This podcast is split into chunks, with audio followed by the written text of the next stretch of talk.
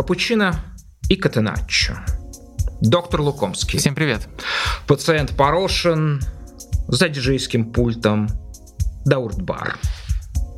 Этот выпуск э, Капучино и Катеначчо мы записываем под эгидой Flow Wow. Flow Wow — это marketplace. А, здесь вы можете заказать цветы, живые растения, десерты, косметику себе или Криштиану Роналду с быстрой доставкой в тысячи городах мира, включая Манчестер.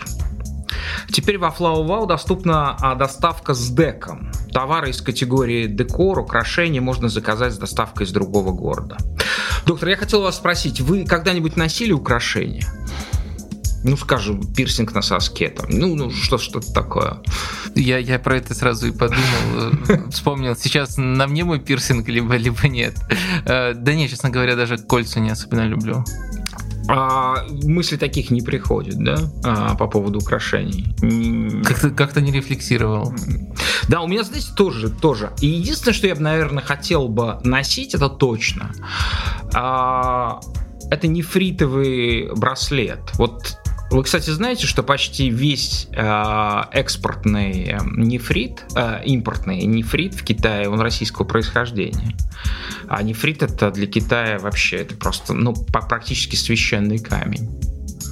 Вот. И это, это забавно. Это забавно то, как много значит одно в одном пространстве и как мало значит в другом. Ну, то есть, что нефрит, что, что такое. Вот, ну, на самом деле, потрясающий, э, потрясающий минерал. И вот это единственное, что бы я носил бы. Вот, да, украшение, это, конечно, это, это такой интим. И мне кажется, что это интимнее, чем секс, гораздо интимнее. И вот если интим будет интимом... Я если... напоминаю, это Капучино и Катеначо, это не другой ваш подкаст.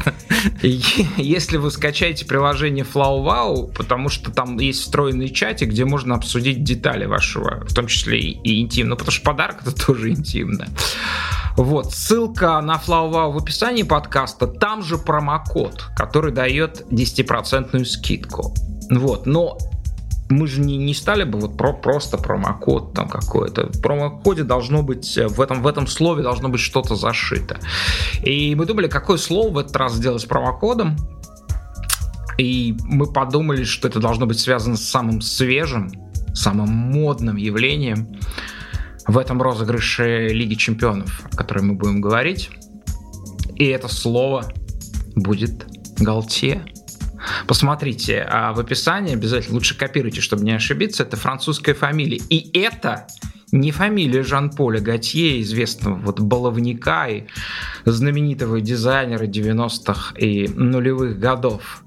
А нет, это не он. Нет, а, речь в некотором смысле идет о его противоположности. 56-летнем Кристофе Галтье которого я нахожу секс-символом не настоящего времени, а старых эпох, воплощением старомодной мужественности, какой он уже не будет никогда.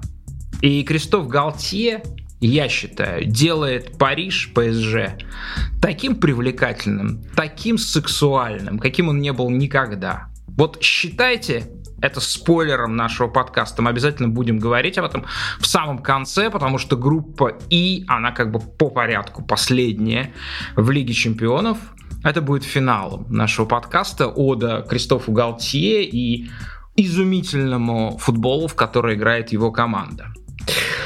Да, мы будем говорить о Лиге Чемпионов, э, главном турнире «Планета Земля», чтобы, и кто бы, в том числе я сам, по этому поводу не говорил и не возражал. Тем более лучших представителей вот той самой Небесной Лиги. Я очень... вот как раз да, да, да, вот Отлично, да, вот, собственно, вот, вот, вот миф, миф, а как это, а, о непобедимости канадских профессионалов. Я же, я же гоню эту линию по поводу того, что премьер-лига становится такой небесной североамериканской лигой, то ли хоккейной, то ли то ли баскетбольный. Так вот, очень сильно потрепали этих непобедимых профессионалов английских. Одну команду вообще разбили, другую унизили так, что это стало причиной смены тренера в самом начале сезона. А третий выиграл, ой, крайне неубедительно, И только Сити, я, правда, не видел его игру. Кстати, Капучино Катаначи — это единственный футбольный подкаст в мире, ведущие которого сознаются в том, что они не смотрели той игры. Вот мы можем себе этого позволить, хотя бы потому, что так много мы, ну или доктор смотрит футбол, что вот мы можем, честно говоря, я эту игру не видел, но я могу, ну вот, я не три, обязательно об этом Три матча еще не посмотрел. Три матча аж не посмотрели, ну вот, видите. А мне не приходило в голову, естественно, Сити смотреть. Мы сделаем да, и мы сделаем прогноз на основании наших наблюдений за командами в первом туре и в начале сезона. И в начале сезона тоже важно не только один матч, разумеется, относительно исхода в группах, а в конце программы каждый из нас объявит будущего победителя Лиги Чемпионов. Так, мы начинаем с группы А. Из самого э, яркого матча, конечно же, мощного матча первого тура. А Ливерпуль финалист прошлого розыгрыша Лиги Чемпионов, флагман мирового футбола на протяжении последних пяти лет, был разгромлен в Неаполе. Знаете, доктор, а я вообще в связи с этим, с этим матчем не хочу говорить ни слова о Ливерпуле.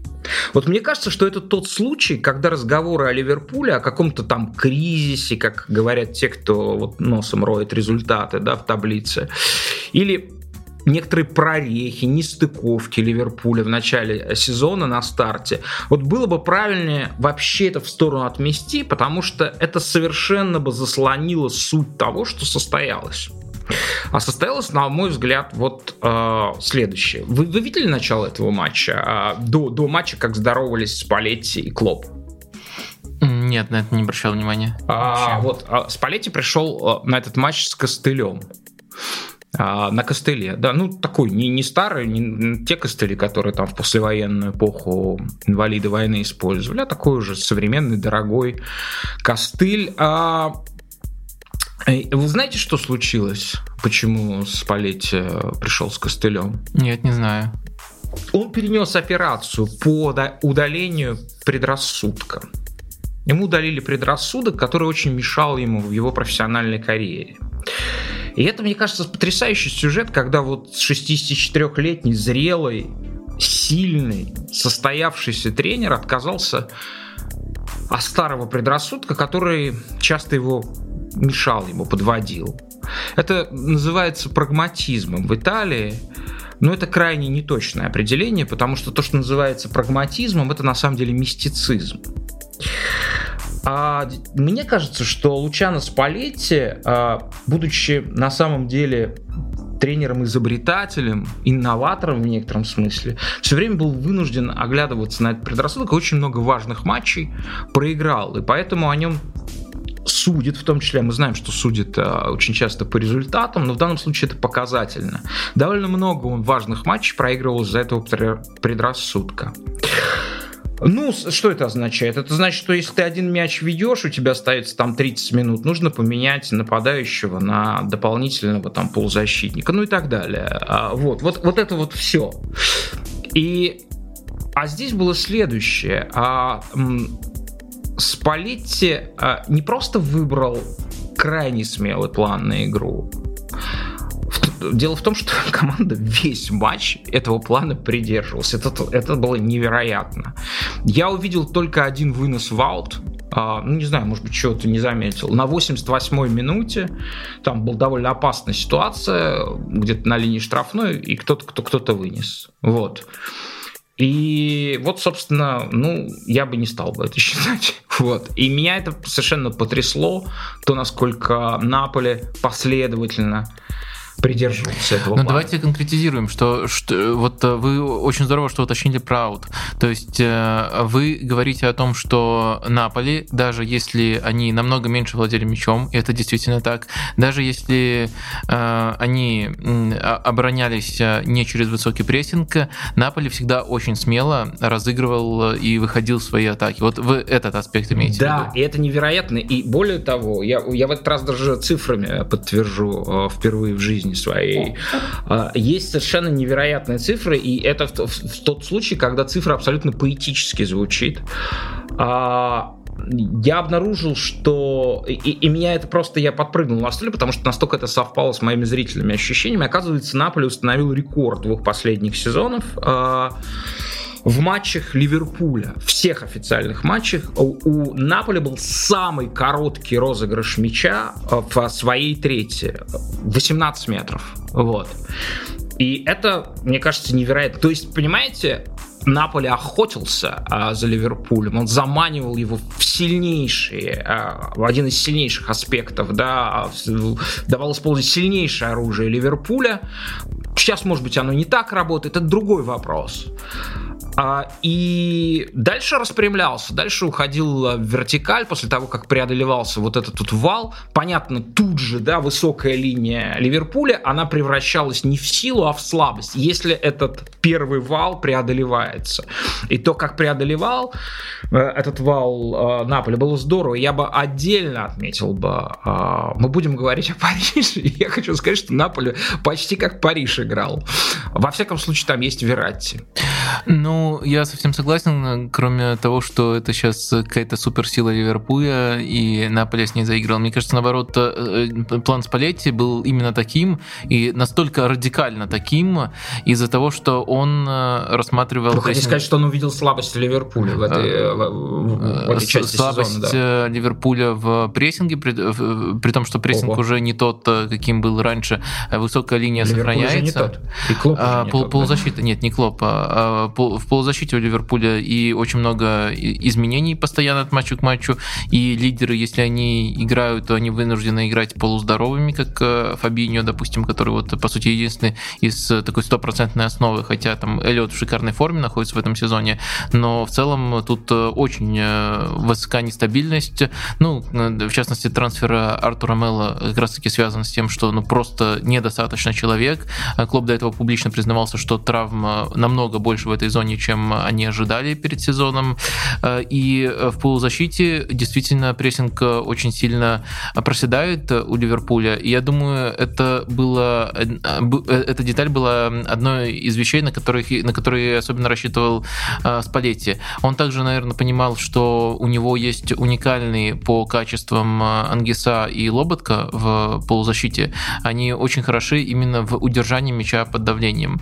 Я, я не, не стал бы говорить, что это прямо топовые полузащитники в целом по совокупности качеств, но именно в этом сценарии они по-разному, но очень здорово а, удерживают мяч. Я бы, я бы, да. я бы отметил, все-таки я не стал бы их вот соединять, я бы все-таки разделил бы и отметил бы Лоботка или Лоботка. Это, это вообще удивительная история, вот правда. Я, я, я смотрел за ним и, и вспоминал Вератти. Да? Ну, Вератти это человек, ну, наверное, лучший в мире по игре под, по удерживанию мяча, по, под прессингом. Да? А, ну, согласны с этим? Ну, может быть, ну, может, может быть. Плюс-минус, да. И Во есть просто случае, разная не... манера. И э, Лоботка, да, в, в этом похож на э, Верати, и он как раз-таки олицетворение того факта, который вы привели ранее. Вот эти удержания мяча именно через эти максимально короткие передачи на своей трети.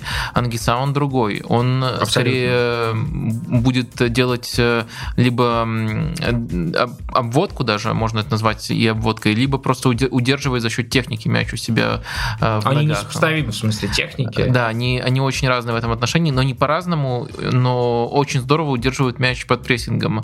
И это очень сильно помогло плану Спалетти, что у него именно такие игроки в опорной зоне. То есть тут наложилась слабость Ливерпуля, которую Спалетти отдельно эксплуатировал, на характеристики полузащитников, которые в опорной зоне выходят у Наполи. И действительно получилось просто убойное сочетание. Наполи мог забивать э, намного больше.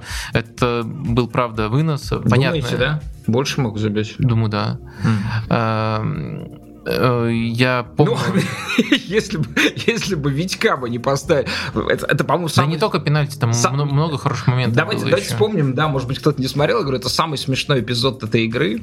А Ван Дейк наступает на ногу лучший защитник мира, неловко наступает на, ногу Витьку. И Витек долго мучается, лежит на газоне, страдает.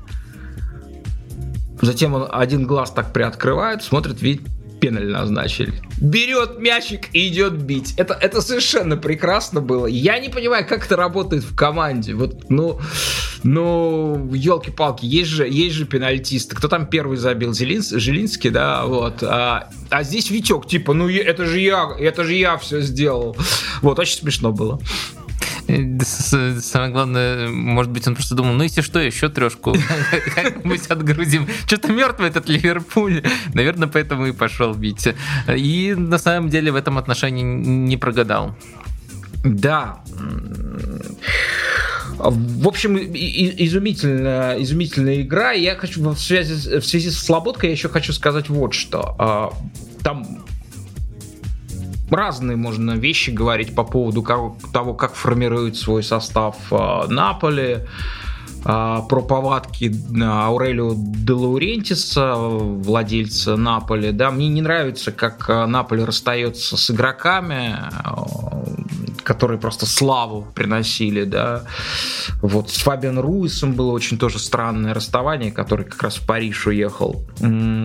Ну, с Мертенцем неплохо он на трибуне от этого матча смотрел. да, да. Но И Мертенцем... Черданцев рассказывал всем, что скоро Мертенс вернется, как будто он травмирован. Серьезно? Всерьез рассказывал или, или, или шутил в нашем духе? Ну, мне показалось, что не шутил. А Мертон, он, он, он в Турцию уехал, да? Да, в Галатасарае. Ну вот жаль, жаль, что величайший бомбардир в истории Наполи э, превзошел он и Гамшика, и Марадону. Вот как-то как так. Ну вот класс, что он приехал на эту игру. Может, действительно, может, действительно мы чего-то не знаем. А Георгий что-то знает, чего не знаем мы.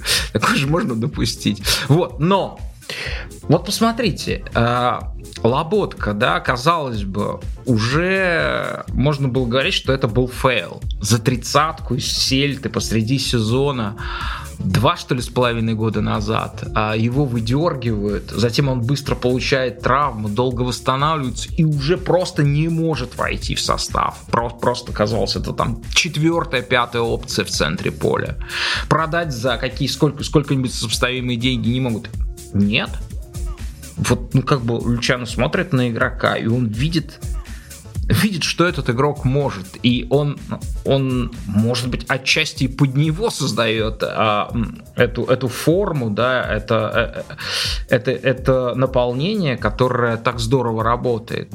Какой-то невероятный урок и укор а вот этим вот людям, которые вне сурка живут из Ювентус или Челси, когда они покупают игрока, через полгода совершенно не понимают, зачем они его полгода назад купили. Просто нет. Ну вот, ну как бы покупает зимой Закарию Ювентус, а летом, ой, ой, а у нас есть такой чувак в составе, а зачем он нам? Да давайте его отдадим, давайте его отдадим. Вот эти вот ребята... К кому можно бы отдать Закарию? А вот мы помним там Сауля, один клуб арендовал прошлым летом. Давайте им позвоним. Да, да. Вот, мне кажется, что вот эти... Какой-то уже прекрасный диалог существует между этими двумя фирмами, такое долгое эхо друг друга. Вот, и это, это собственно, ну, как бы и, и, и Реал, что уж там говорить. И Реал уже сколько лет служит таким назиданием, а, когда он использует э, ресурс своих игроков в связи с форс-мажорными обстоятельствами или просто приходит время, и мы открываем, что человек, который сидел на лавке, вовсе э, ну, не зря, не зря получает зарплату. Вот. А, в общем, замечательнейший матч. Аякс Рейнджерс 4-0. Если коротко, мы довольно много говорили, в основном в, сочувственных, в сочувственном ключе, ну я в сочувственном ключе по отношению к Аяксу, к тому, что произошло с ним летом, этому разграблению или распродаже, принуждению к распродаже. А Аякс затыкал, в общем, а, очень спешно дыры в составе, которые пробоины, которые наносил ему Манчестер Юнайтед.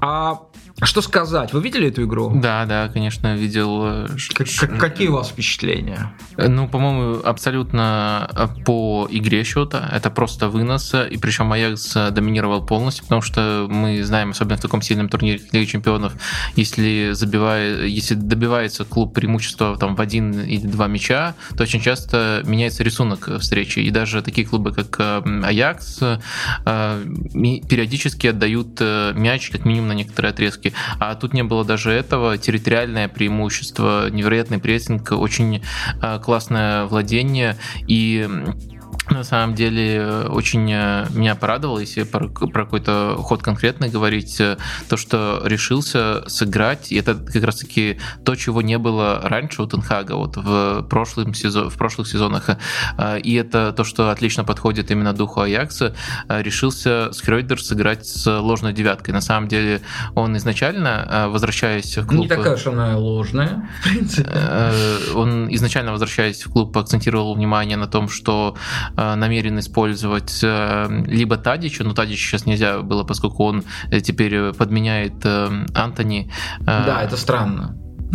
Да, это не странно. Ну нет, мне я кажется, имею в виду... Исходя из его качества, это, это, это, это для меня это скорее очередной аспект, который позволяет восхититься Тадичем. То есть он, он меня не он очень убеждает в этой роли. Я видел его дважды в этой роли, и мне, мне не, не, не, не очень убеждает. Он менее резок, но все остальные качества для того, чтобы в таких ситуациях получать мяч, резать угол с, левой, с, под, с мячом под левой ногой, у него есть. Но только вот один в один обводить ему будет потруднее, чем э, Антони. Но вообще вообще э, все-таки, наверное, э, в конечном итоге рассматривают вариант, в котором Макампас э, будет так или иначе эти функции выполнять. Его, насколько я понимаю, берут.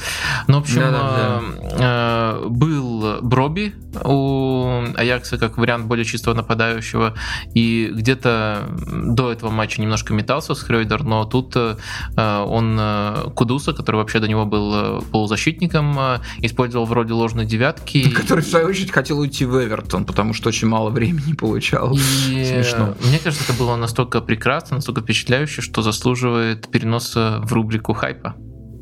Давайте. Вы хотите Мухаммеда Кудуса в хайп нового дня?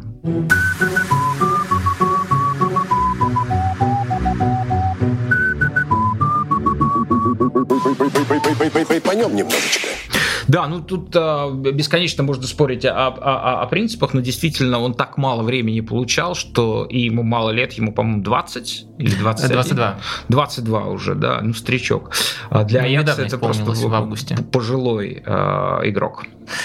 Да, в общем, это ганский изначально полузащитник, которого нашли, как это часто бывает в Дании. В Дании, да, Норшенланд, не Митюланд, но тоже у Норшенланда очень хорошая селекционная сеть. И в Аякс его брали именно как полузащитника с нужными вот качествами для, для игры в аяксовский футбол. Но у Тенхага он так и не стал основным, а становится основным только сейчас и абсолютно в новой роли.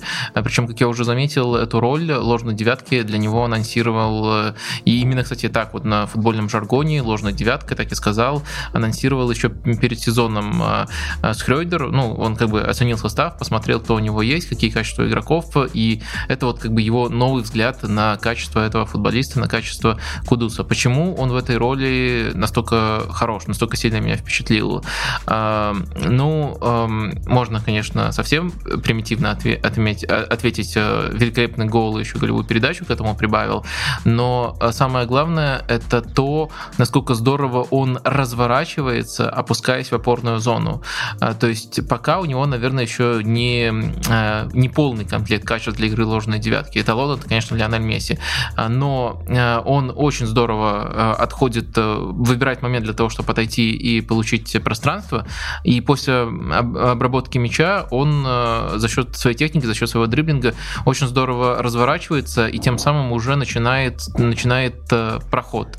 Э, вот в, в этом он силен. Чего ему не хватает, на мой взгляд, это э, разрезающих передач, вот э, таких, чтобы не стянуть на себя соперников и просто покатить, а вот именно креативить по полной. Э, в этом, мне кажется, он еще может прибавить, но техника и то, то, то, то как он, э, по сути, разрушает схему соперников через эти развороты. Это меня очень сильно впечатлило и в этом матче, и дальше рекомендую за ним, безусловно, следить. Да, я давайте перейдем а, к прогнозу. А, на кого вы ставите в этой группе? А, Все-таки я поставлю на Ливерпуль и на Наполи. Очень сильно, конечно, их впечатлил, но и также, также, также у них самый все-таки слабый соперник был в первом туре. Я думаю, Ливерпуль нельзя назвать эм, какой-нибудь смертельно больной командой. Да это вообще... Ну, окей. У них э, конкретная проблема в прессинге, которая объясняется конкретными причинами отсутствием конкретных футболистов, которые вернутся, и даже если они не вернутся достаточно быстро, все равно э, Клоп э, Знаете, меня что смущает, со временем просто, это просто они же играли пофиксит. в этом составе, они играли все время все, все, все время на протяжении последних двух сезонов кого-то не хватало в, в этой тройке в середине поля. Не, ну, ну, а... в конкретном матче э, Милнер не молодеет, э, и это ощущалось. Фабиньо полутравмированный, Харви Эллиот... Вам кажется, что это сказывалось на движении Фабиньо, да? Сказывалось, и также сказывалось, еще, еще не забываем, что Джо Гомес в центре защиты, сказывалось на том, кто и как страховал Трента против Хвичи, то есть все взаимосвязано в этом. Ну, еще вот третий элемент в этой тройке полузащитников, если к ней вернуться, это Харви Эллиот. К нему вопросов по началу сезона сезона минимум, он в шикарной форме, заслуженно получает свои минуты, но это как раз-таки новый элемент, и это уже просто никто не оспорит. А поэтому, да, тройка весьма сырая, вот именно как единый механизм, а цельность этого механизма очень важна для Ливерпуля, поэтому меня это не удивляет. И даже если такой тройкой заставить Ливерпуль играть дольше, они все, все лучше и лучше и лучше будут, потому что Клоп это э, постепенно фиксит. Но, конечно, это ощущается, поскольку когда сочетание, когда связи недостаточно в полузащите, э, он не придает свои принципы и все равно продолжает играть с высокой линией, не адаптируется, поэтому такие кризисы периодически у Ливерпуля случаются. Но я думаю, тут э, мне, все мне Наполе напом... разрешимо. Напом... Кстати, мне понравилось, как э, Клоп сказал после матча, что у нас первое нормальное контрпрессинг действие было только после выхода Тиага. А, ну, знаете, вот мне, мне что дико понравилось Наполе, а это, мне кажется, самая великая победа Наполи на международной арене, если брать отдельный матч, да, вот. А мне понравилось то, что Наполе по духу своему напоминал Ливерпуль. Вот, вот, вот было в этом, в, в этом что-то. Я не сравниваю буквально принципы игры, но ясность верность принципам а, вот была такая ливерпульская. И в этом смысле символично, что как бы Ливерпуль чествовал Наполе, чествовал. Я не считаю, что они разгромлены, чествовал Наполе в этом качестве. Знаете что? Ну, у меня ровно такая же прогноз. А, просто, знаете почему? Мне кажется, что с Аяксом такая парадоксальная история. Уже видно, что это тренерская команда. Вот так бывает, да. А, но относительно индивидуальных действий игроков, да, у меня довольно много вопросов. Э, мне кажется, что было много ошибок, много погрешностей в связях, чувствуется неналаженность. Но здесь был потрясающий вот этот вот мертвая хватка, которая тут, тут тоже статистика. Дело даже не во владении, а вот есть статистика количества атак.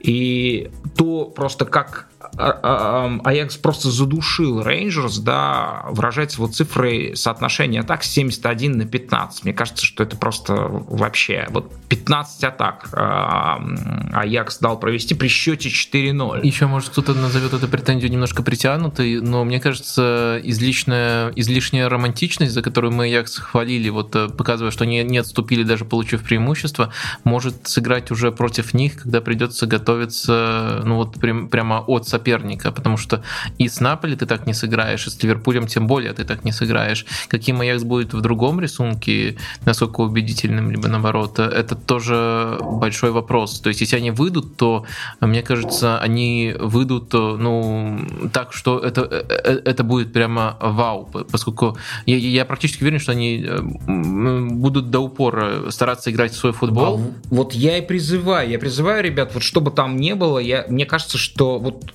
нужно смотреть Аякс. Если у вас ни на что больше времени не, не остается, смотрите просто Аякс, потому что то, что происходит с Аяксом, это крайне интересно. Это вот абсолютно живая, становящаяся материя. Вот представим себе, как появляется Земля, наша планета, вот, вот, вот что-то такое ощущение того, что что-то, неважно, чем оно будет, может быть, это закончится и какой-то катастрофой, образованием других планет, или очередной распродажей, как это бывает в Аяксе. Но это, мне кажется, что нужно все пять матчей матчей Аякса а, оставшихся, да, а, нужно, нужно смотреть, просто это, это дико интересно. То есть мы сейчас пришли к тому, что Манчестер Юнайтед на самом деле не просто спускает э, бабло на ветер, а инвестирует в построение новой планеты. Совершенно верно. Прекрасный итог по поводу событий в группе А. Группа Б. Здесь Атлетика, Порту, Брюги и Байер. Доктор, а, все, я никак вот э, не могу осознать этот факт, что мы с вами уже шестой год вместе.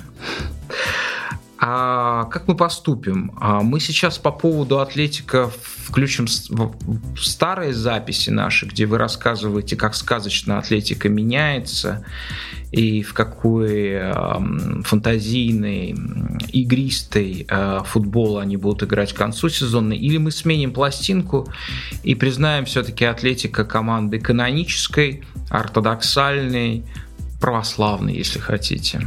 Вы доводите мои слова до абсурда. Я все-таки никогда не говорил то, то, что вот вы сейчас э, процитировали, как мои слова. Ну, вы понимаете, что я имею в виду. А, я понимаю. Я, я, я считаю, что такие заигрывания, которые я пытался в деталях описывать, а не вот в таких просто радикальных красках, а, не, не говорю никогда, что Атлетика становится Барселоной, они наблюдались, наблюдаются у Диего Симеона, но и такие матчи, как матчи спорта, постоянно наблюдаются. Ну, мы же не для этого смотрим. И это как раз таки один э, из матчей, который я пока не посмотрел, и я прямо очень сильно борюсь с соблазном э, врубить его с 91 минуты, потому что у меня есть сомнения, было ли что-то важное в этом матче. Было, было, было. Знаете, но все зависит от того, как вы относитесь к южноамериканскому футболу. Как вы относитесь? Я обожаю. Не хватает времени, но в целом обожаю. Вам нравится вот Кубок Либертадорос, вот это все наблюдать? Ну, мне кажется, вы немножко немножко про другую сторону э, говорите. Вы, наверное, сейчас начнете описывать э, какие-то театральность, не, нет, какие-то кувыркания, нет, там, симуляции. Там, было, там, там было, нет. А, мне нравится то, что а, южноамериканский футбол он менее тактический, но сильнее заточен на индивидуальные противостояния между футболистами. И в этом отношении там футболистов лучше проверяют, ну и, следовательно, даже в каком-то плане лучше готовят э, к последующему, к тому, что их потом в карьере ожидает да, это за, за это мне скорее нравится вот эта особенность южноамериканского футбола. Да, но вы знаете, я посмотрел матч, он, он, он очень смешной получился. Не, я немножко другое под Южной Америкой, видите, мы, мы по-разному оцениваем. А, а мне кажется, что в Южной Америке есть такая история, что м- там э, это чуть-чуть похоже на старый итальянский футбол, где 80 минут на поле происходят какие-то маневры, смысл которых ты вроде понимаешь, но ты не понимаешь, зачем вообще ты это смотришь. Вот какое ты к этому имеешь отношение. Вот зачем тебе это нужно. Вот. А, а в конце, а, в данном случае это в последние три минуты добавленное, происходит, происходит невероятный взрыв, а, вот это вот странное такое вот покрывало прорывается, и оттуда льется черти что. А, очень странный матч, очень э, неправомерный итог. А, знаете, вот вы когда посмотрите, я не знаю, будет ли у нас возможность вернуться, скорее всего нет, но на мой взгляд там был самый смешной эпизод. Это когда по ходу второго тайма а Диего Симеоне поменял а, структуру на как бы более атакующую. Он перешел на 4-2-3-1. Вот. А потом в течение 10 минут Порту просто возила Атлетика, и он сделал замены и восстановил 3-5-2 а, или там 5-5-0, неважно как это называть. Ну, в общем, пришел а, к, к, уже к, к, по сути, канонической своей системе, там последние два три сезона. Вот. И это было очень смешно. А, Все восстановилось, и ну, ну, ну, ну, ну чего. А, Тереми получил дурацкую вторую желтую карточку а, Атлетика получил лишнего игрока, и отсюда все началось, и три гола в дополнительное время. А я поражаюсь спорту, конечно. Вот тоже не посоветуешь просто так смотреть эту команду. А, мне кажется, что это прям совсем какие-то вот а, пуристы может нравиться, но мне, меня, меня поражает всякий раз вот это вот свойство их, когда они распродают пол состава, а в отличие от Аякса, Порту это действительно это лавка, ну это шикарный магазин, да, за десятки миллионов продающий своих игроков, вот для этого Порту существует, естественно. Это вот... Ты написал в, пр- в прямом смысле своего сына продал. Не, а это очень смешно. Да, а тренер а, уже долго работающий в спорте, в прошлом довольно известный игрок, а, Серджио Кассисау, своего сына продал в Аякс. Да, типа, сынок, ну, не, честно говоря, смешно я тут не вижу. А, просто действительно у него там лучшие карьерные перспективы. И... Да, конечно, уже интереснее играть играть в Аяксе, чем вот в этом вот. Сказал, Не, скорее по игровому времени имел в виду, но...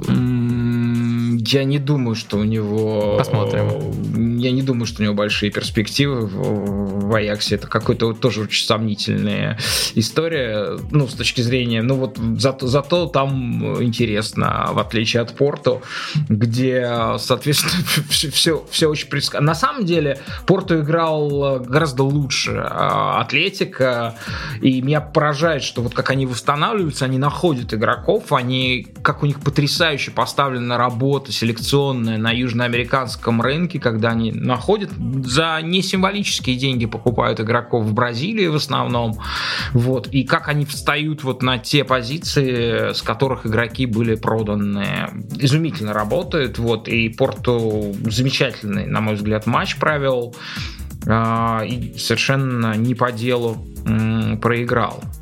Но мне кажется, что в этой группе вообще а, вообще мы можем столкнуться с переоценкой ценности. Вот, э, во-первых, Брюге в другом матче Брюге обыграл Ливеркузенский Байер. А, и я лично уже не воспринимаю это как сенсацию. А, при том, что, ну, ясно, третья команда Бундеслиги Байер прошлого сезона, да? Или четвертая. Ну, неважно. Вот. И э, я думаю, что о Брюге вообще можно говорить э, с позиции других, э, что, в принципе, может быть, эта команда может выиграть группу. Ну, если мы с такой позиции начнем о них говорить, придется их критиковать, потому что, ну, как андердог, они неплохо зацепили за свой шанс, но если посмотреть на этот матч как на матч равных команд, то тогда, тогда Брюге настолько же проблемный и тоже не впечатлил абсолютно. А вот давайте мы все-таки поговорим а, с тем человеком по поводу Брюги, который больше вашего знает а, про Брюги. Это Артем Прожога, возможно, самый внимательный в стране зритель бельгийского футбола. Он, а, у него есть свой блог на sports.ru, а, он называется Про Лига, и есть свой телеграм-канал «Бельгийский футбол». Давайте а, с Артемом поговорим о Брюгге. Артем, здравствуйте. Здравствуйте, Игорь. Артем, давайте начнем все-таки с главного. Помимо того, что вы самый внимательный в Российской Федерации зритель бельгийского футбола, вы еще и основатель фан-клуба, внимание, испанского Эйбара. Или Эйбора. Кстати, сейчас Артем сразу же поправит меня. Ну, я не ругаюсь, кстати, за это. Вообще Эйбора, но сам факт, что люди произносят его название, меня уже радует. Понятно. Все реклама в России. Артем, а скажите, пожалуйста, что сейчас а, с Эйбором происходит? Эйбор пытается наверстать упущенное в прошлом сезоне. Они были очень близки к возвращению, очень быстрому. В Примеру к сожалению, не получилось. Теперь команда желает повторить. Ну, вернее, повторить, конечно. не повторить, не успех, а все-таки сделать что-то лучше и пробиться, желательно напрямую. А скажите, пожалуйста, с Эйбаром все, все в порядке? Это тот самый Эйбар, на который доктор Лукомский молится, ну и я, глядя э, на доктора, помаливался. А, я напомню, что это э, э, Эйбар — это икона, так скажем, прессинга была. Во всяком случае. Была. Все, теперь нет. Это другая команда. Нет, это другая команда. Мы для российского паблика Ла Лиги записывали как-то раз с Денисом Наливайко э, выпуск как раз про то, как изменился Эйбор.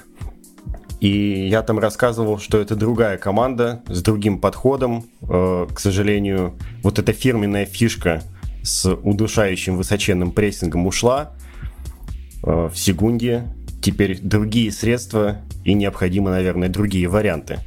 Но при этом Эйбер стал более вариативным, и там, например, встречается периодически схема с тремя защитниками центральными, которых при Менделиборе не было. Артем, расскажите, пожалуйста, эту историю. А, условно говоря, в три минуты а, расскажите вашу жизнь. Почему, почему бельгийский футбол? Почему, почему, как вы к ней пришли к, к этому вниманию? За три минуты давайте попробуем. Мне всегда нравился не попсовый футбол. Я в старшей школе обозревал Сегунду. Как раз я тогда заметил Эйбер и начал за ним следить, когда он был э, во втором дивизионе.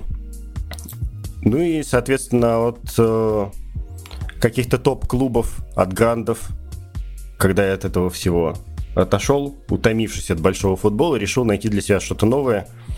И как раз в тот момент наткнулся на бельгийский футбол, он меня привлек и своим регламентом замысловатым. Некоторые команды были знакомы, решил последить. Ну, скажем так, не стал далеко ходить, я решил посмотреть Бельгию, и там и остался. А почему остались? Я... Что, что, что вас так очаровало? Во-первых, меня очаровало как раз то, что это была еще в профессиональном плане меня, скажем так, зацепило, что это была абсолютно незанятая ниша. То есть, э, если про остальные лиги, которые, ну, около топовые, скажем, там условная турецкая или там про эродивизии люди на русском языке писали или даже говорили, то про Бельгию совершенно ничего не было. То есть мне как э, стороннему наблюдателю хотелось бы, чтобы появилась какая-то информация, вот, а как спортивному блогеру я подумал, что я и, и сам могу эту функцию выполнять. То есть для вас важно, чтобы вот был а, чистый, одинокий голос, который воспевает ту ценность, э, на которую слишком много мух не садится. Правильно я вас понимаю? Я подумал, что чемпионат Бельгии, в целом бельгийский футбол, как э, развивающееся явление, достойно внимания, и пора бы о нем рассказать еще и здесь. Хорошо, а давайте поговорим о Брюге. А, я понимаю, что по меркам Бельгии Брюгге это, это абсолютный монстр, превращающийся, насколько я понимаю, вы опровергнете, если не так, превращающийся такой в «Зенит» или в а, «Аякс» бельгийской лиги. Я имею в виду финансовые возможности. Да, если мы говорим и о финансовых возможностях, и в целом об успехах тоже последних лет, это два явления взаимосвязанные, а, сам Брюги для себя уже обозначил ориентир, он хочет стать бельгийской Баварией. Это слова президента клуба. А, черт, как оригинально, да. Да, Я и, ошибся с Зенитом и с Аяксом. Бери выше называется, да. Угу. Точно. Так их и в прессе называли, и в, в целом есть опасения в Бельгии, что Брюгге, желая стать бельгийской Баварией, на самом-то деле уже, уже ей стал, потому что я, прошлый сезон был действительно аномальным. То есть в последние годы э, привычные конкуренты Брюгге очень сильно от него отставали, поэтому пришел Юнион из второй лиги и показал, как надо. А Но... до этого у Брюги в сезоне 2021 по итогам регулярки было 16 очков отрыва от Антверпена. В предыдущем сезоне 15 от Гента. О, зна- знакомые Тот цифры. Действительно Бавария. Ну, давайте все-таки отметим, что Брюги это более турбулентный клуб сейчас. Э, то есть э, трени- тренеры там постепенно начали меняться, и это всегда предполагает э, неопределенность. Доминирование, насколько я понимаю, было при Клементе. Потом Схрёйдер завершил прошлый сезон тоже очень удачно. Но сейчас новое изменение, поэтому, мне кажется, и Брюги сейчас не лидирует в чемпионате Бельгии, поэтому, мне кажется, тут, тут все-таки пока преждевременно наверное, даже с «Зенитом» сравнивать. Брюги сейчас действительно не лидируют, у них сейчас такой спорный период, потому что из... неожиданным было назначение Карла Хуфкинса из э, собственной структуры. Все-таки ожидалось, что Брюги привычным путем назначит тренера со стороны, потому что в предыдущие годы это прекрасно работало. Э, клуб э, 5 чемпионств с четырьмя тренерами за 7 лет взял. Но при этом есть плюс у Карла Хуфкинса, он был ассистентом предыдущих двух тренеров и отвечал за интеграцию игроков из академии в первую команду. Так что он очень хорошо знает клуб изнутри, и в Брюге надеется, что это поможет добиваться успеха. Артем, вы смотрели первую игру против а, Байер Ливеркузен? А Бавария Байер Ливеркузен 1-0 маловато для Баварии немецкой и самое то для а, Баварии бельгийской. Брюги результатом однозначно доволен, но, как показывают э, последние сезоны Лиги Чемпионов, Брюги может выдать э, в одном конкретном матче хороший результат, его добиться. Вот. Но все-таки групповой этап у нас долгий, и Брюги прекрасно понимает свое положение в, в этой группе, что ему придется побороться с этим самым Байером за третью строчку, которая в целом дальнейший долгой еврокубковой кампании не всегда предполагает, потому что Брюгге выходил э, и в сезоне 19-20 и 21 с третьего места, но потом в следующем раунде отлетал.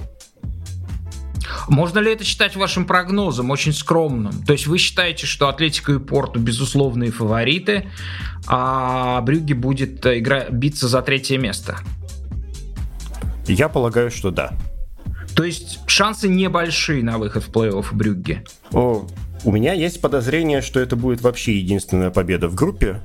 О, надеюсь, что я ошибаюсь.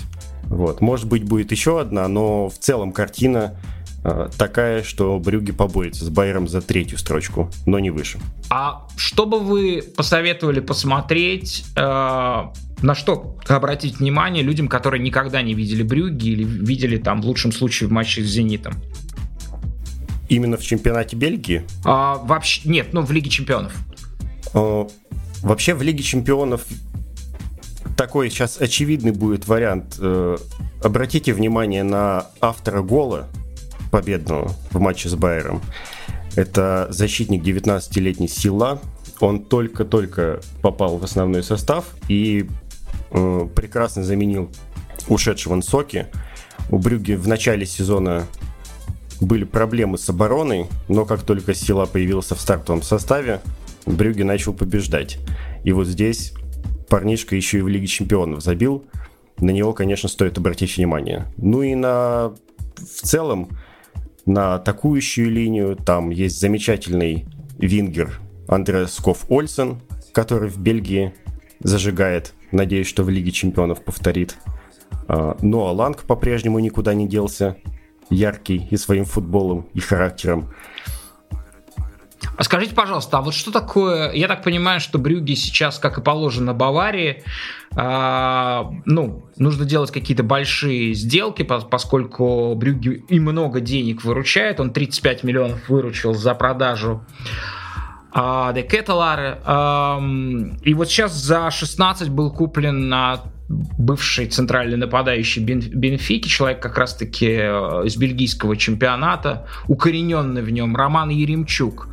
Что это такое? Это просто подобно Аяксу такой жест в сторону болельщиков. Мы, мы не только продаем, мы и покупаем за большие деньги.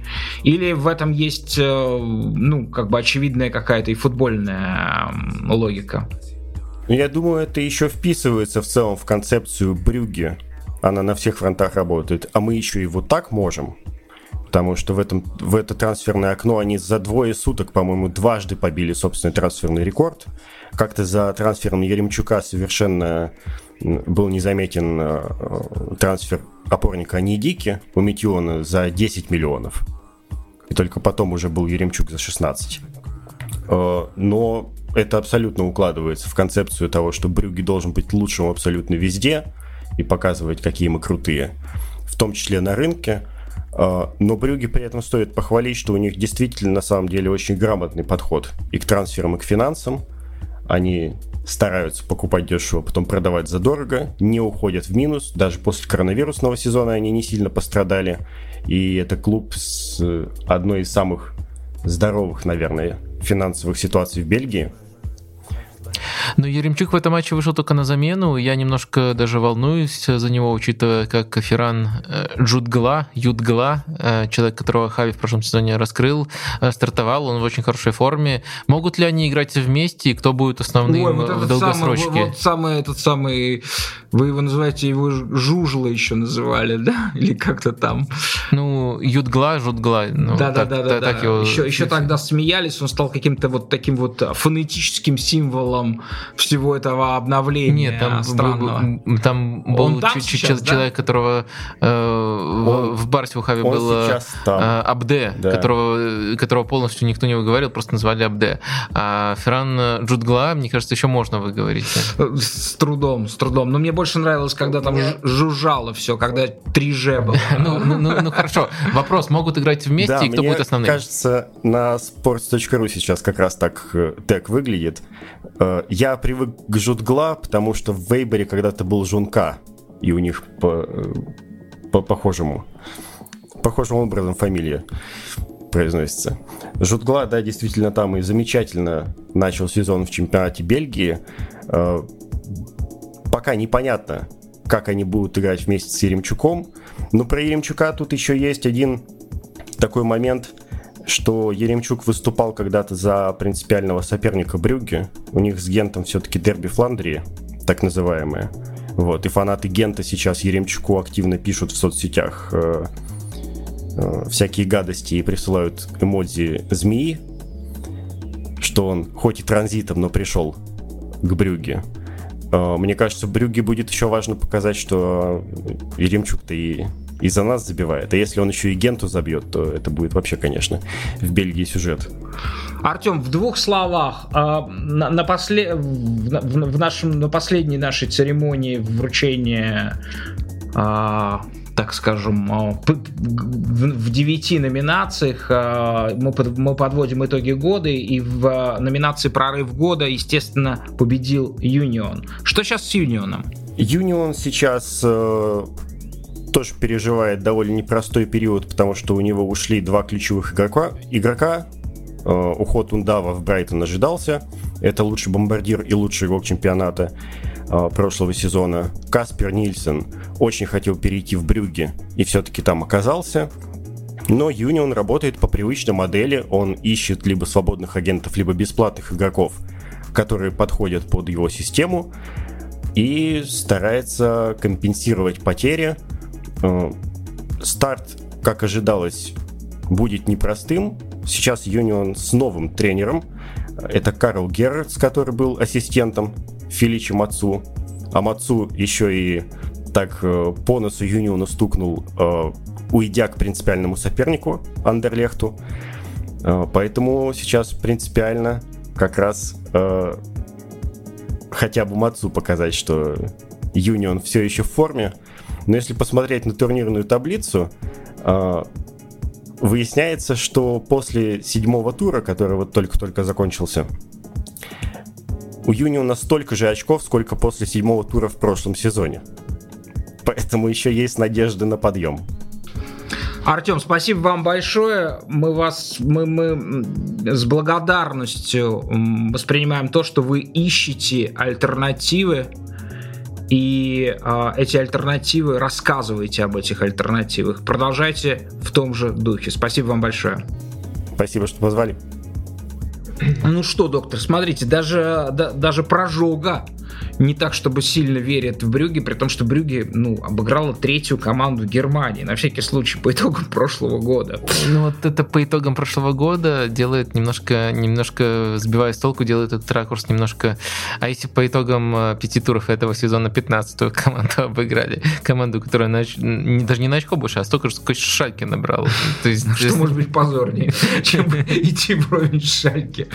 Ну что, здесь все просто, что ли? Получается Атлетика Порту?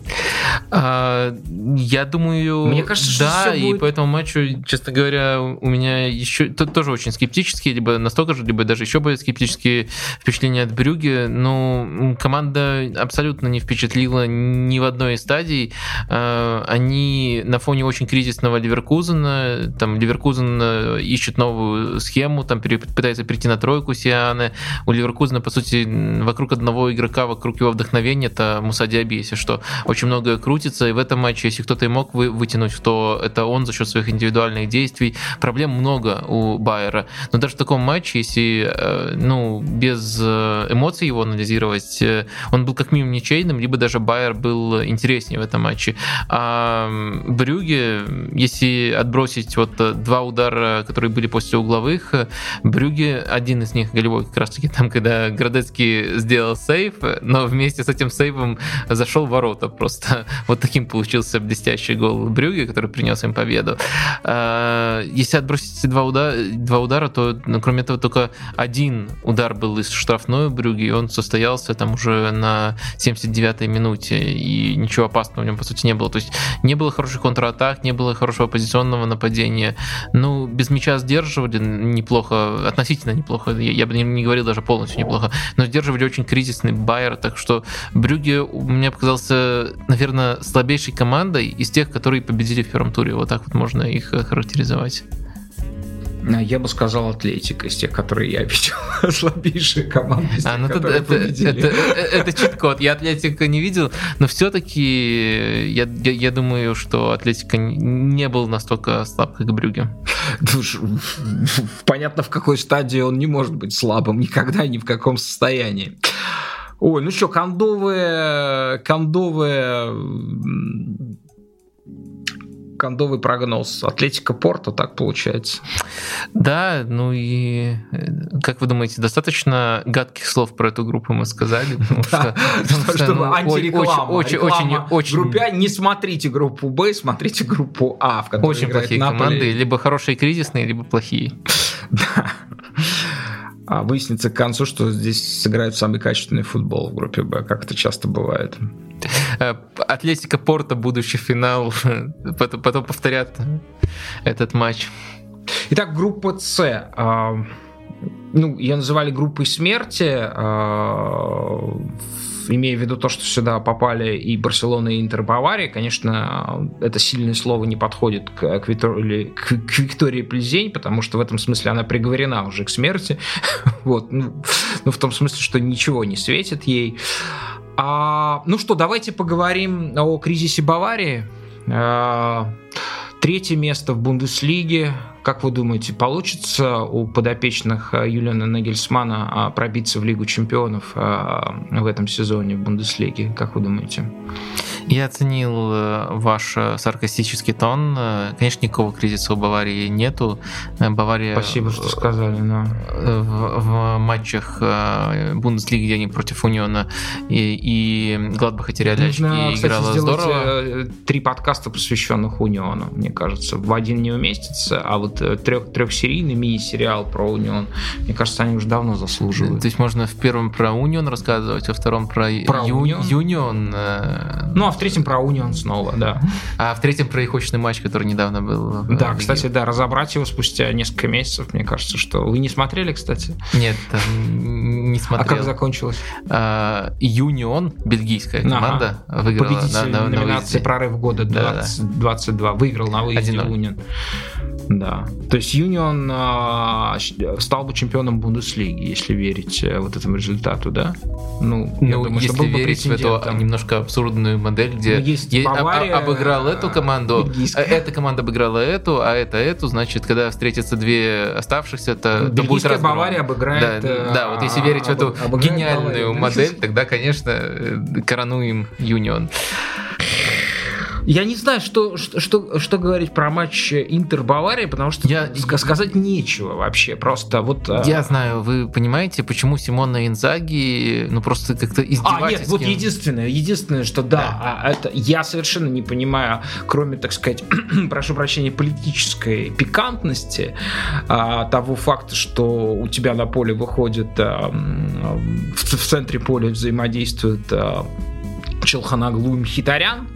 Вот. А, я не понимаю совершенно этого решения. Просто вообще не понимаю. И, и, ну, и он как бы ничего не признался. Они, соответственно, Мхитарян, по-моему, ушел, а Челханаглу отыграл. Ну, в общем, они... Наоборот. Такой... А, наоборот, да. Вот. А, Барелла просидел а, весь матч на скамейке. Ну, дел, ну, Барелла, предположим, не в лучшей своей форме, да. Но я совершенно просто не понял. Ну, вот как бы ты выходишь ты выходишь, где у тебя Кимих, и ты двух, так сказать, людей, а, один кудесник, ну, второй, второй человек тоже очень нацеленный на атаку. Вот. Я вот этого не понял, что это значило. Что э, Интер собирался играть в ну, наверное, ну, собирался у в, меня в атаку. В похожей плоскости лежит претензия, но немножко другого типажа. Это конкретно свобода, которую получил э, Кимих. Она, на мой взгляд, не связана с игроками, которых вы назвали, потому что в системе Интера, если мы смотрим, кто может играть, э, скажем так, с реджистой соперника, то чаще всего встречаются два варианта. Первый — это представить кого-то из нападающих, допустим, Лаутара Мартинса попросить опекать. А второй вариант — это вообще выдвижение Брозовича. Это кажется немножко контринтуитивно, но на, на практике в Интере мы очень часто видели, когда Брозович выдергивается прямо на опорника соперника в других матчах. А вот почему-то там это, конечно же, Кимих это, конечно же, не уровень серии А. Там в серии А так нейтрализует соперников а, а Симона Инзаги. А вот с Кимихом решил не играть таким образом, дать ему просто свободу, делай что хочешь, там бей с любой ноги издали, отдавай передачи на Сане. И таких моментов еще до голевого паса было прямо очень много. И только во втором тайме Брозович начал с ним играть. То есть э, это, я думаю, проблема Кимиха не связана с тем, что вышли Мхитарян и Челханаглу, это как бы уже другой ракурс, но то, что проблема Кимиха точно была. Что касается Челханаглу и Мхитаряна, то я не думаю, что с точки зрения игры без мяча Интер очень сильно меняется. Мне, мне кажется, скорее меняется типаж открываний с мячом. То есть э, Барелла, ну, схема все равно у Интера все-таки традиционная. Барелла просто на фланг очень часто уходит, а Мхитарян и Челханаглу, э, они открываются, как правило, между линиями.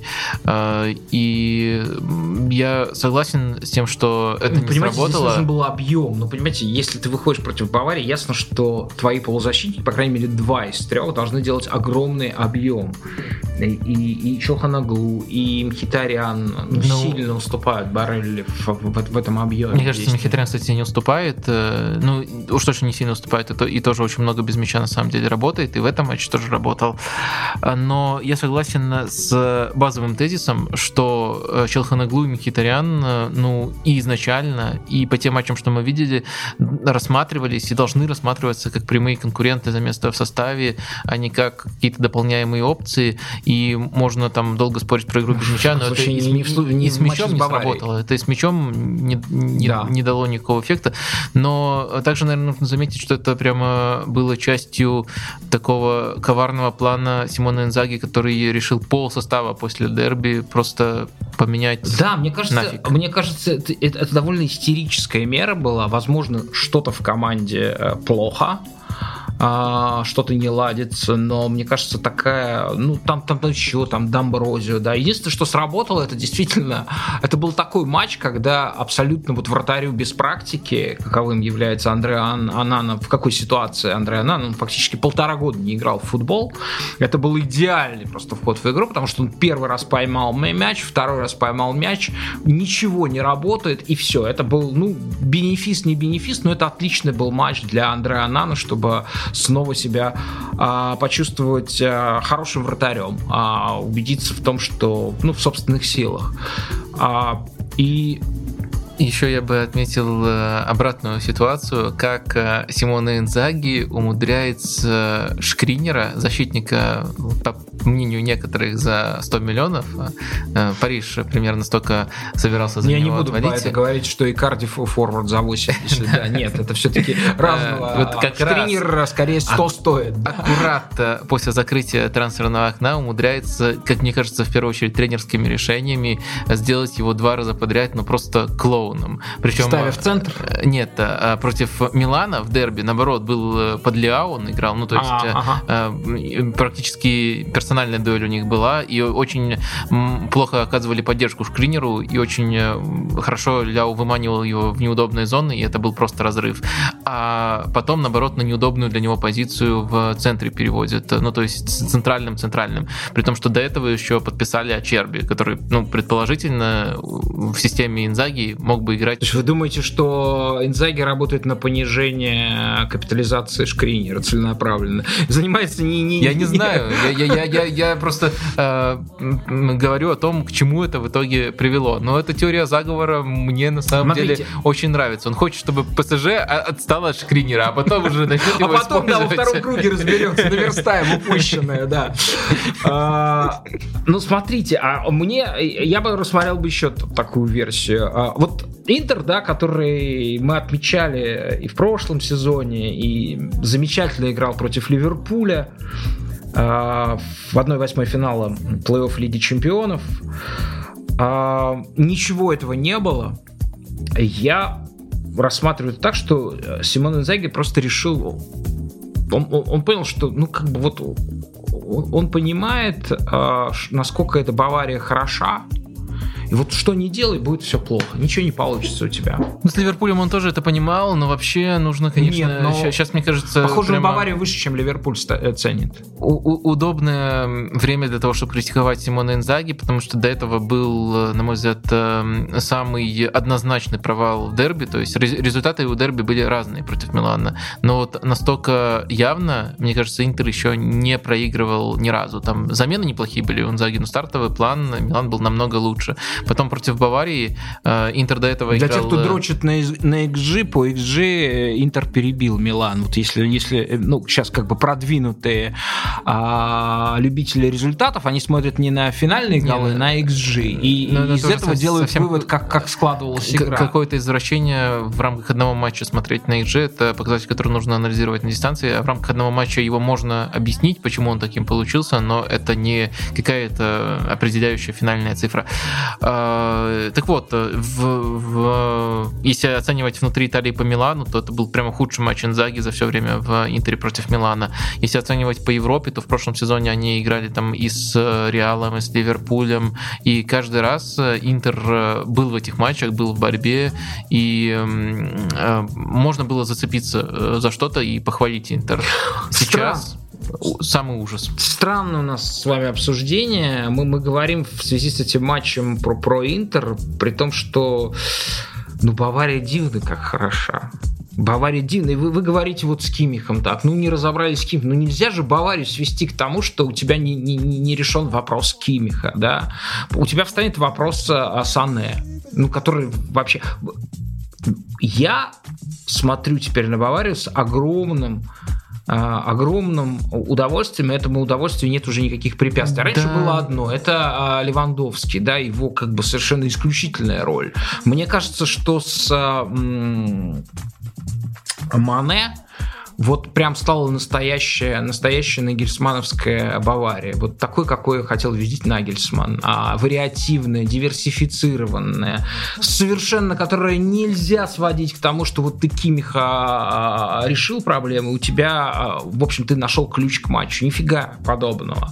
Очень. Ты, ты, ты, ты поставил на ворота Зомера, который сделает 19 сейвов, и ты нашел ключ к матчу. Ну, и как ничего делать, любой может повторить. Да, доктор Луконский имеет в виду главный матч этого сезона, а вы его пропустили, конечно же. Был такой матч э, Боруссия Мюнхен-Гладбах-Бавария, в который Мюнхен выиграл, да, кажется? Нет, 1-1. А, один- 1-1. А в нем а, секс-символ Швейцарии а, Ян Зомер установил а, рекорд Бундеслиги всех времен, да, тех, э, как ведется статистика, да? Да. 19 сейвов. Я вообще не помню такой статистики на уровне каких-то вот, ну, профессионального футбола, за которым мы смотрим. Помню Дранговский. Я а, тоже сразу его вспомнил. Да, был матч Эмполи-Аталанта, ну, да, и где он у 17 Дехея взял. не- несколько э, было попыток приблизиться к этим показателям.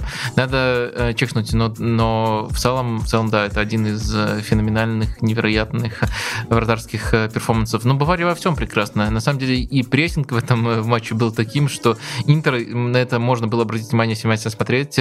Э, Первый розыгрыш пытался коротко разыгрывать. На шестой минуте уже так перепугался от прессинга Баварии, что решил просто бить вперед и, и проходить через э, Ну и. Данил Амб- Домброзио в тройке. Я, правда, сейчас сходу не соображу, какое могло быть альтернативное решение. Деврей остался на скамейке или он был А, травмирован? Деврея нет, но альтернативное решение очень простое. Шкринер на своей привычной позиции, а Черби центральный, А, да. центральный, Бастони. А он побоялся, видимо, Ачерби первый матч ставить против Баварии, ясно.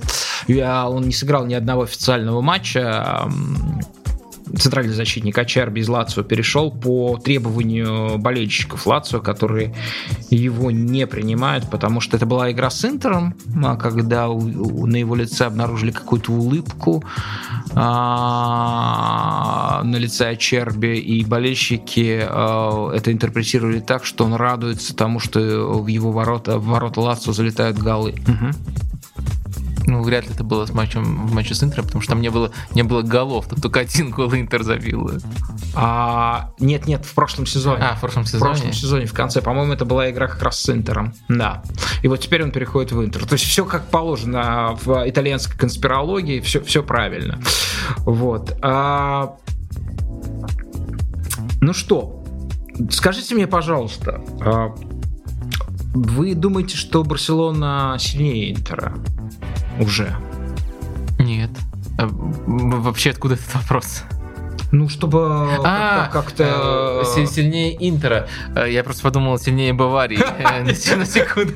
И потом так удивился. Мы Баварию обсуждали, Ну, а потом вообще, вопрос идет. Между двумя этими словами есть, да. Ну, я просто через паузу, Э, через цезуру перепрыгнул, чтобы не, затягивать. В общем, если ранжировать, то да, я бы поставил Барселону выше Уже.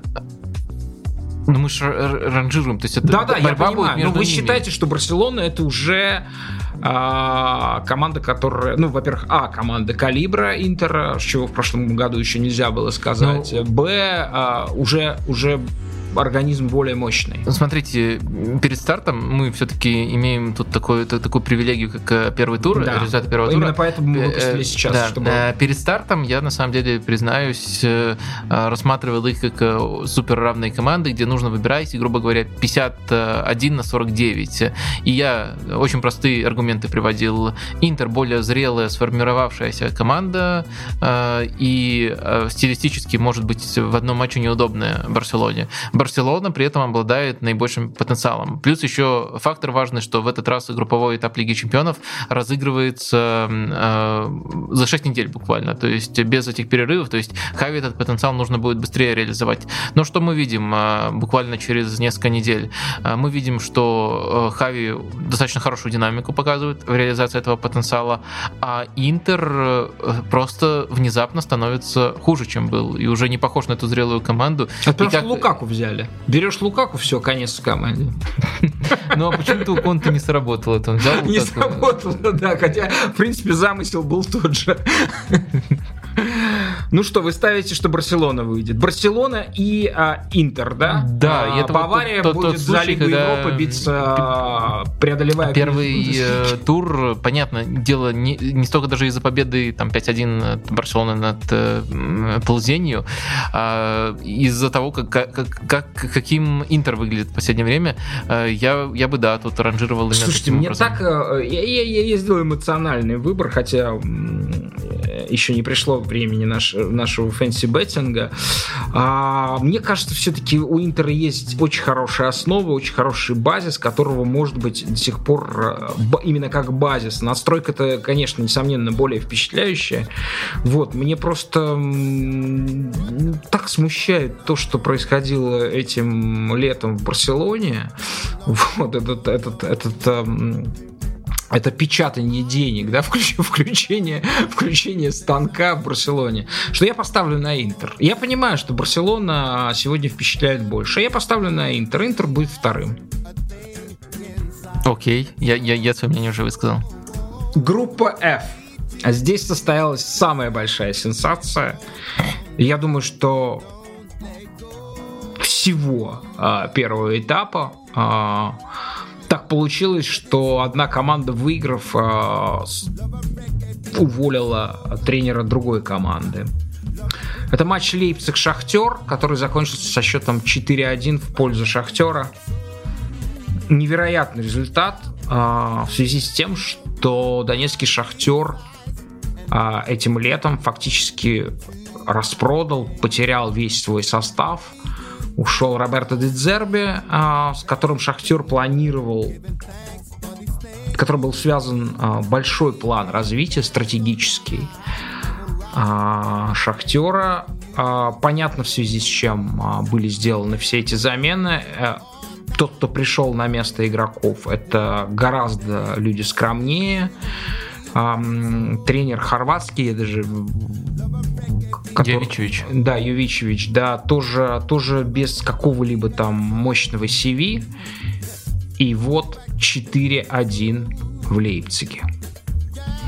А, да, это супер неожиданность, это в какой-то степени... Доменика Тедеско теряет свое место, слово. В, в какой-то степени э, подвиг футболистов Шахтера. А, что тут нужно отметить? Э, наверное, нужно э, для, для полного понимания именно тактического этой победы поделить на стадию с мячом и без мяча, потому что есть хорошие компоненты, которые прямо заслуживают огромного уважения и которые были прямо супер проработанными, супер очевидными, и есть элементы везения, которые сделали, ну, совсем уже э, этот результат совсем сенсационным и совсем унизительным для Лейпцига. Так вот, если мы говорим о стадии э, владения, то тут все-таки 4 гола, ну, это результат, который очень мстит э, Шахтеру, очень много залетало. Достаточно сказать, что эм, у шведа, который дебютировал в Лиге Чемпионов этим матчем и забил два первых гола. Первый гол это когда он обокрал Гулачи, который, ну, супер явно ошибся, просто подарил ему мяч и дальше в пустые ворота забивай. А второй гол... Э, ну, после... Ну, наверное, самый курьезный эпизод тоже первого тура, этот привоз Гулачи. Да, и второй гол после очень такого счастливого рикошета, и это на тот момент были два единственных удара Шахтера в сторону ворот. Если мы берем действия Шахтера внутри чужой штрафной, как часто команда добиралась до чужой штрафной, то Шахтер на 32 месте по итогам первого тура, то есть всего 5 действий в чужой штрафной. Э, иногда им не надо было просто доходить туда, чтобы забивать свои голы. Настолько впечатляющая реализация. Но и 4 гола из 5 ударов, э, какими бы опасными эти удары не были, это все равно очень-очень много, при том, что ну, это в основном не мега опасный удар, это именно вот хорошая реализация. И хорошая реализация всегда, особенно дистанционного матча, сопровождается определенной долей везения. Это, если мы говорим о стадии, владе... Э, о стадии владения, если мы говорим о стадии обороны, то тут Шахтер был Э, очень впечатляюще организованным. Э, они используют схему 4-1-4-1, э, можно записать как 4-3-3, но из-за характера матча чаще всего мы наблюдали, как они выстраиваются именно компактным блоком в 4-1-4-1. И этим они очень здорово перекрыли середину, и дальше тут возникла ситуация, в которой Лейпцигу нужно очень много задействовать своих фланговых игроков. В данном случае свободно свободными игроками, относительно свободными, были э, крайние защитники. Э, и тут на одном фланге играл номинальный центральный защитник э, Симакан. Но это также связано с, там, с внутренними проблемами Лейпцига, который экспериментировал со схемой. Там Тедеско еще до матча был в отчаянном положении. Все это можно тоже проговорить, но на, на выходе мы получали ситуацию, когда Халстенберг на одном фланге был, на другом Симакан. Халстенберга в перерыве на Раума заменил Тедеско на более атакующего крайнего защитника. Это подчеркивало проблему. Шахтер очень хорошо выдавливал на фланге, и дальше и дальше Лейпциг, э, Лейпциг не мог этой свободой воспользоваться и в итоге не создавал хороших моментов, э, вообще никаких моментов, особенно в позиционных атаках. То есть без мяча Шахтер показал очень хорош, хорошую именно отлаженность этой схемы, очень хорошо направлял атаки соперника во фланге. Ну и помимо этого еще я бы отдельно отметил такую дуэль, как Симакан, который, несмотря на то, что в целом относительно своей свободы не очень много провился в атаке, но он забил гол один эпизод у него был просто прекрасный в этом отношении, быстро на него перевели, и он сумел хорошо завершить. В общем, Доль Симакан Мудрик я бы отметил отдельно, и Шахтер из этого отметил бы отдельно, потому что Мудрик, помимо всего прочего, еще в более высокой позиции оставался и мог таким образом связывать атаки и проявлять себя в быстрых выходах. И из этого Шахтер извлек, конечно, намного больше. Это можно проследить и по ходу матча, а можно просто через самый примитивный показатель. Там у Симакана один балл, один гол, у Мудрика один гол плюс два ассиста. И это вот они друг на друга накладывались. Мудрик позволял Симакану, который не очень хороший в атаке, который номинальный центральный защитник, подключаться вперед, но при этом и сам оказывался в более острой позиции, когда Шахтер выходил в свои атаки. Так что неожиданно, супер неожиданно, э, блестяще с точки зрения э, подготовки оборонительного плана и вот этой фишки э, вокруг Мудрика, который, если кто-то не, не в курсе, это, очевидно, главный талант из оставшихся в Шахтере. Это игрок, который вполне мог оказаться в АПЛ. Это, помимо всего прочего, еще очень молодой игрок, по-моему, 20 или 21 год ему. И он самый яркий именно из игроков на мяче. Его талант очень здорово использовал Явичевича в этом матче. И помимо этого еще, конечно, был элемент везения, который, подчеркиваю, связан именно просто с тем, что ну, выжили 4 гола из такого маленького объема атак. А вот э, без мяча очень здорово выключили Лейпциг. Да, кризисный Лейпциг, но все-таки выключили э, просто превосходно. Поэтому тут можно только аплодировать. И э, еще, еще один момент, э, чуть не забыл, но это супер важный момент. Э, поскольку я сказал слово аплодировать, я просто вспомнил, я смотрел этот матч в записи, но четвертый гол Шахтера, я, я не сдержался. Я просто как дурак, вот э, находясь в одиночестве, смотря матч в записи, начал э, хлопать, э, потому что там просто невероятная атака. Она длилась практически полторы минуты. Она захватила всех футболистов Шахтера, она прошла через вратаря, повозили Лейпциг с одного фланга на другой, и выманили в итоге... На, на, как на... мог бы сам Лейпциг при Нагельсмане забить. Да, как мог бы сам Лейпциг, как Бавария могла забить. Э, в итоге, по-моему, э, я даже считал передачи 27 передач в этой атаке у Шахтера. И, ну, по сути, она завершилась выходом Трауре на пустые ворота. Это, это нечто. Трауре, это по сути, посмотреть. единственный статусный иностранец, который остался там, да, его Шахтер покупал из Аякса. А, ну, он выходит сейчас а, на замены. А, на замену? Да, он, он уже вышел на замену. В основе был только один иностранец, это бразилец э, Тейлор. Угу. А Шахтер уволил а, Доменика Тедеско из Лейпцига. А, и, и мне кажется, все равно это увольнение несколько истеричным. А, мне кажется, что это реакция на этот результат, реакция на эту сенсацию. Или же, или же а, это ровно так же, как в случае как в случае с Челси было, уже давно было понятно, что на рынке появился такой человек, уроженец города Лейпцига, еще когда он был частью Германской Демократической Республики, Марка Розы, которого, ну, я до сих пор не понимаю, почему. Ну, не просто уроженец Лейпцига, он еще уроженец системы Red Bull, поскольку он в Зальцбурге Да, еще он уроженец, да, его, его слава а, а, тренерская началась, собственно, с Зальцбурга, да, он принадлежит системе, потом он а, хорошо работал с Лейпцигом, дослужился до Дортмунда, и я не понимаю, почему он был уволен а, с Дортмундом. Мы не будем сейчас это разбирать. Это э, странная история. Мы частично с вами, по-моему, об этом уже говорили. Вот. А вы к какой а, теории а, склоняетесь? Истерика или же что такой есть человек на рынке, надо брать его? Э, я склоняюсь к теории, что это все-таки все-таки реакция в моменте на результат, э, именно mm-hmm. на поражение от Шахтера. И тут вспомнили про Розу, да? Э, но в то же время я думаю, что вот этот план, э, он был изначально у Минслова, который сейчас боссом Лейпцига является. Дело в том, что мне, по крайней мере, так кажется, что он и не хотел ТДСК оставлять, он всячески его и на рынке, и публичной критикой саботировал. У него план глобальный пригласить спортивным директором Макса Эбер Эверли, который работал в Гладбахе с Розе, и Роза главным тренером, который тоже подходит ценностям Лейпцига очень здорово. И я думаю, что вот из-за того, что такой план был изначально, он как вот как вы отметили, был, да? отметили по Тухелю, искал повод. Вот и думаю, тут действительно можно говорить, что искал повод, но помимо поражения Шахтера было еще 4-0 от Франкфурта в прошлом туре Бундеслиги, в последнем на данный момент туре Бундеслиги. И мне кажется, уже на каком-то этапе сама команда осознала, что их тренирует такой ну, зомби, ходячий мертвец. И поэтому это, это жутко отражалось. Вообще работать э, в такой ситуации, просто жутко работать в такой да, ситуации, когда мне, ты мне понимаешь, кажется, что в любую секунду тебя...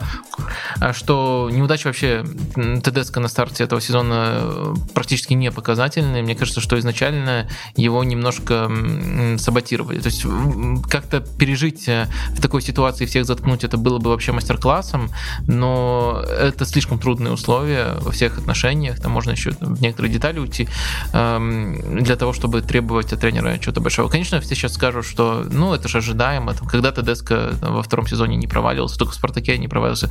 Меня немножко бесит эта позиция, я думаю, тут в каждом случае был свой контекст, он очень здорово преобразил команду по ходу прошлого сезона, но долгосрочные планы Лейпцига были другими, и мне кажется, все-таки очень сильно искали повод.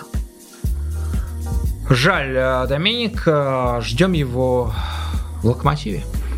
А, что вы скажете в группе F? А, ну, я готов сделать свой прогноз. Я считаю, что в этой группе в итоге не произойдет ничего неожиданного. Выйдут а, в следующий этап те, кто и должен выйти. Лейпциг Шахтер и Селтик.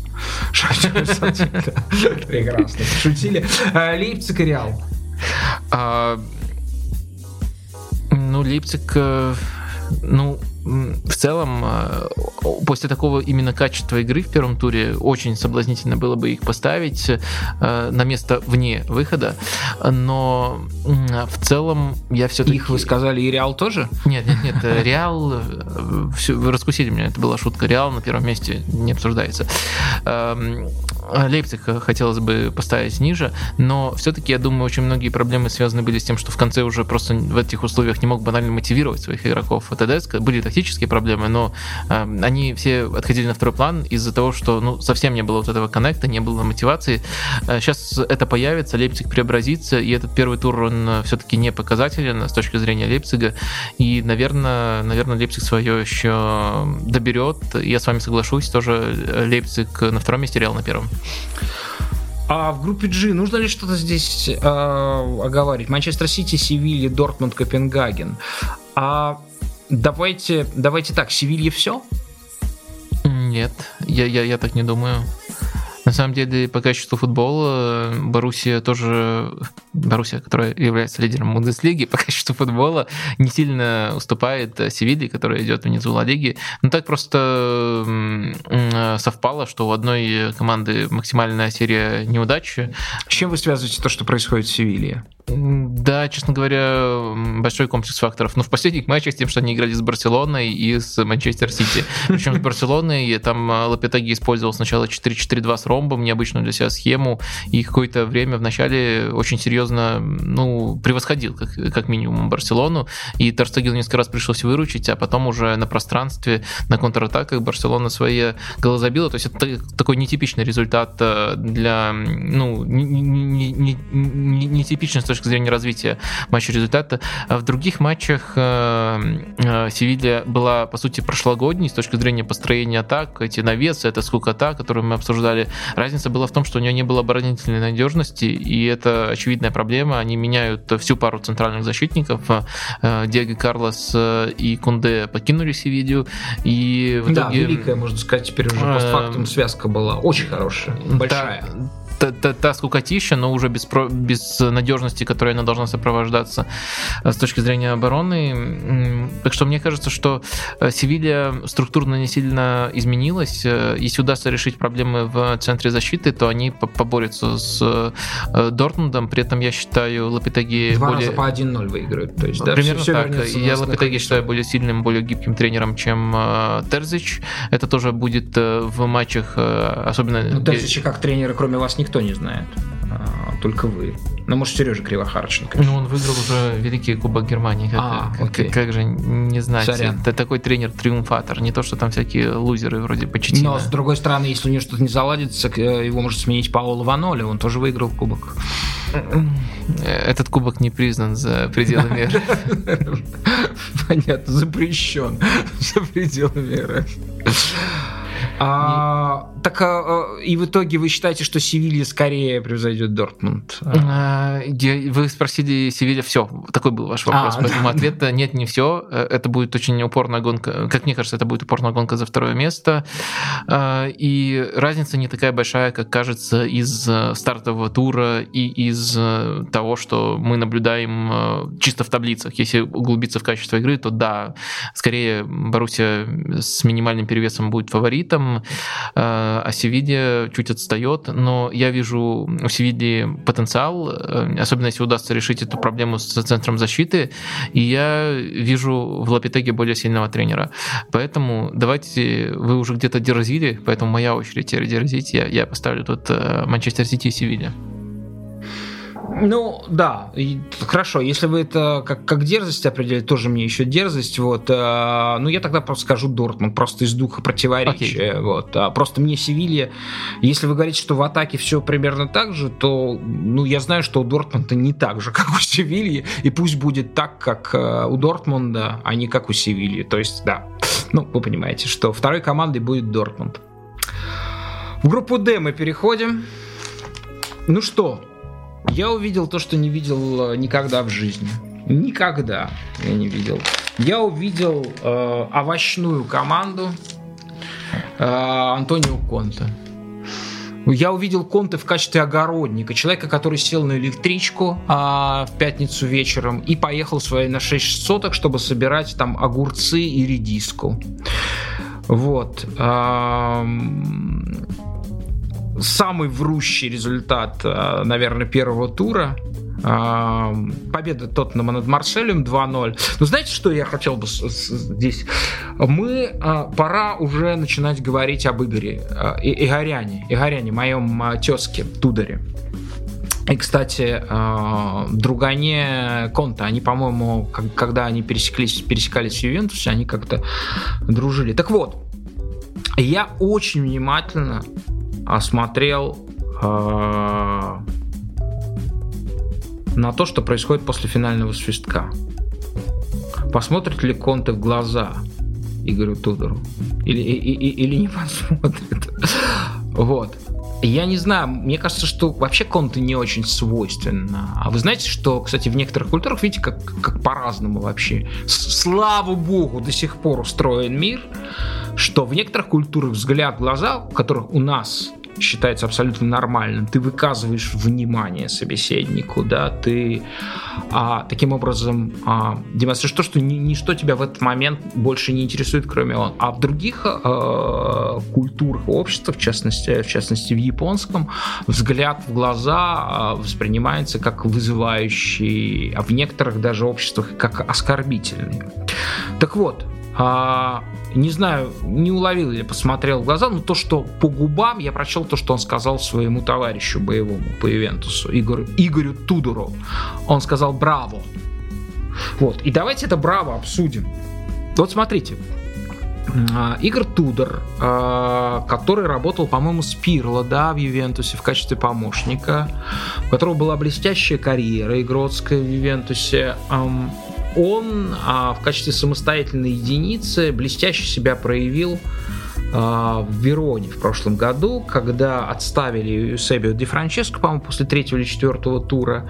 И вот принята такая версия, что он абсолютно вот как ключник открыл вот эти самые старые кладовые, где было наследие а, Ивана Юрича, который до этого работал с Вероной, да, и он четко вот это наследие очень бережно, как хранитель музейный, он им распорядился, и вот прямо а, буквально по каким-то конспектам, заветам Юрича Верона в прошлом сезоне докатилась до того, что в итоге в таблице, по-моему, обошла и Тарина. Вот. Э, Тарина самого Юрича. А, причем очень результативно играли. И вот, ну, как бы было. А сейчас э, Но, похоже, у самого Тудора была другая оценка э, того, что он сделал. Во всяком случае, по, по окончании сезона он не собирался продлевать соглашение с Вероной. На него, похоже, ну, если не посыпались, то стали приходить приглашения. И он а, принял приглашение Глатасарая. А потом произошло что-то, я не знаю, что, ну, в общем, короче, у Галасарая оказался другой тренер, я не помню, как зовут, э, турецкий специалист. И Тодор оставался ни с чем. До тех пор, пока наш любимец Хорхе Сампаули, которого мы очень хотим которого мы очень хотим. вот. а, неважно где. А, он рассорился с Марселем, по всей видимости, по поводу того, как ну, по поводу, как инвестировать игроков, кого он потерял ключевых игроков э, с точки зрения образования этой системы его, который мы признали с доктором самым авангардным проектом прошлого года. Он занял второе место в нашем анонсе стартапов э, в позапрошлом э, году, в прошлом сезоне, окей. Вот. И действительно стал самым авангардным. Не свершившимся, но неким, неким процессом, за которым бесконечно интересно наблюдать. Сам Паули уходит из Марселя, на его место приходит Тудор. И вот здесь, как бы, да, получается, ну, система Сан-Паули э, очень мало сочетает, пересекается с матрицей Ивана Юрьевича, да, которому, как считается, следовал почти слепо Тудор. И вот я увидел Марсель, и я увидел буквально наложение одной практики э, и теории да, на другое. И он использует и наследие Юрича, и наследие Хорхе Сан-Паули прошлого сезона. В итоге он демонстрирует абсолютную самостоятельность, скажем, в выборе состава. Например, что касается Димитрия Паэта, мы помним, какая исключительная роль была у этого игрока у Сан-Паули. А, он усаживает Паэта на скамейку, и я хочу провозгласить игры Тудора самостоятельной, в высшей степени оригинальной тренерской единицей. И этот матч абсолютно это подтверждает. А, собственно, это и заставляет этот матч меня. Ну, Марсель не возил, но он, превра... Э, э, он сделал нечто больше. Он превратил Тоттенхэм в, в овощную такое собрание. Естественно, в перерыве Конте сказал, как нужно с персональными ориентировками а, играть. Напомнил игрокам. Гол был... А, гол, да, я сказал гол. А, нет. А, главное событие удаление очень спорная Бимба, на мой взгляд, потому что Бимба играл в мяч, и касание было легким, на мой взгляд, не тянуло на удаление. Ну да, был бы в да любом случае. Самое главное, что там партнер еще, выход был не один на да, один, а да, под углом, да, да, да, и еще, по-моему, Бейли там... Э, э бои, бои, бои, да, бои, Эрик Бои ага. э, набегал. Э, так что я очень удивился этому да, удалению. Да, ну в этот момент произошло, что, да, действительно, тот нам сразу выманил. вспомнил, там, как в первом тайме, минут, минут на 23 там очень жестко Ришар Лисон сыграл, ему даже желтую не дали. Очень какое-то однобокое судейство. В общем, да, а, а, очень странно. Ну, в этот момент, как бы, а, Тоттенхэм действительно здорово использовал историю с персональными ориентировками Марселя, выманил весь Марсель на свою половину, но, естественно, Кейн одним касанием очень хорошо может развернуть. Но это в равных составах было, ну, раза два, наверное, и все. Да, да. А самое интересное происходило после удаления один жалкий удар Сона за 30 минут. И после этого Марсель просто по-дурацки попадается на историю, на стандарте это было, по-моему, вошло куча игроков, в Тоттенхэм размены произошли. Я бы не сказал, что по-дурацки ну, потеряли все-таки Конте э, свою замену сделал. Э, ну, понятно, когда ты играешь в большинстве, у тебя есть Кулусевский, который может выйти со скамейки, это замена очевидная, но он все-таки перешел на четверку и начал нагружать штрафную там шестью-семью игроками, и этот навал в итоге, который очевиден был, когда да. ты играешь в большинстве, он в итоге сказался. Ну, конечно, поворотная точка, которая ему очень сильно помогла, тут удаление. Что что касается Марселя, то я тут, с одной стороны, согласен с вашей характеристикой, с другой стороны, но это же не супер самостоятельная единица. Это просто теперь копирование у двух тренеров. Стадию с мячом больше у Сан-Паули, а его наследие, а стадию без мяча, как вы сказали, персональная ориентировка, персональный прессинг, все как положено у Юрича, который там сам копировал Слушайте, это но... в Гасперине он выбирает игроков, его выбор игроков очень сильно отличается от выбора Сан Паули, да, несмотря на то, что... Он много... отличается, потому что Апоет не даст э, такой работы в персональном прессинге. Ну, вот думаю, это и есть самостоятельность. Это, это есть самостоятельность. Ну, короче, это вопрос о терминологии, с описанием я в целом согласен. Единственное, я бы отметил, вернее, даже акцентировал э, внимание просто на том, что э, Марсель, он хорошо сдерживал, но сам мячом владел тоже очень стерильно. Моментов не создавал. Непонятно было, как Марсель мог в этом матче забить собственный гол. И мне кажется, тут э, эти да. вещи достаточно взаимосвязаны, э, потому что на позициях под нападающим нападающего играл Луис Суарес, но не тот Луис Суарес, о котором вы могли подумать. Луис Суарес, которого никто не знает. Да. Из Гранады, да. Э, и под нападающим играли Гендузи и Жерсон.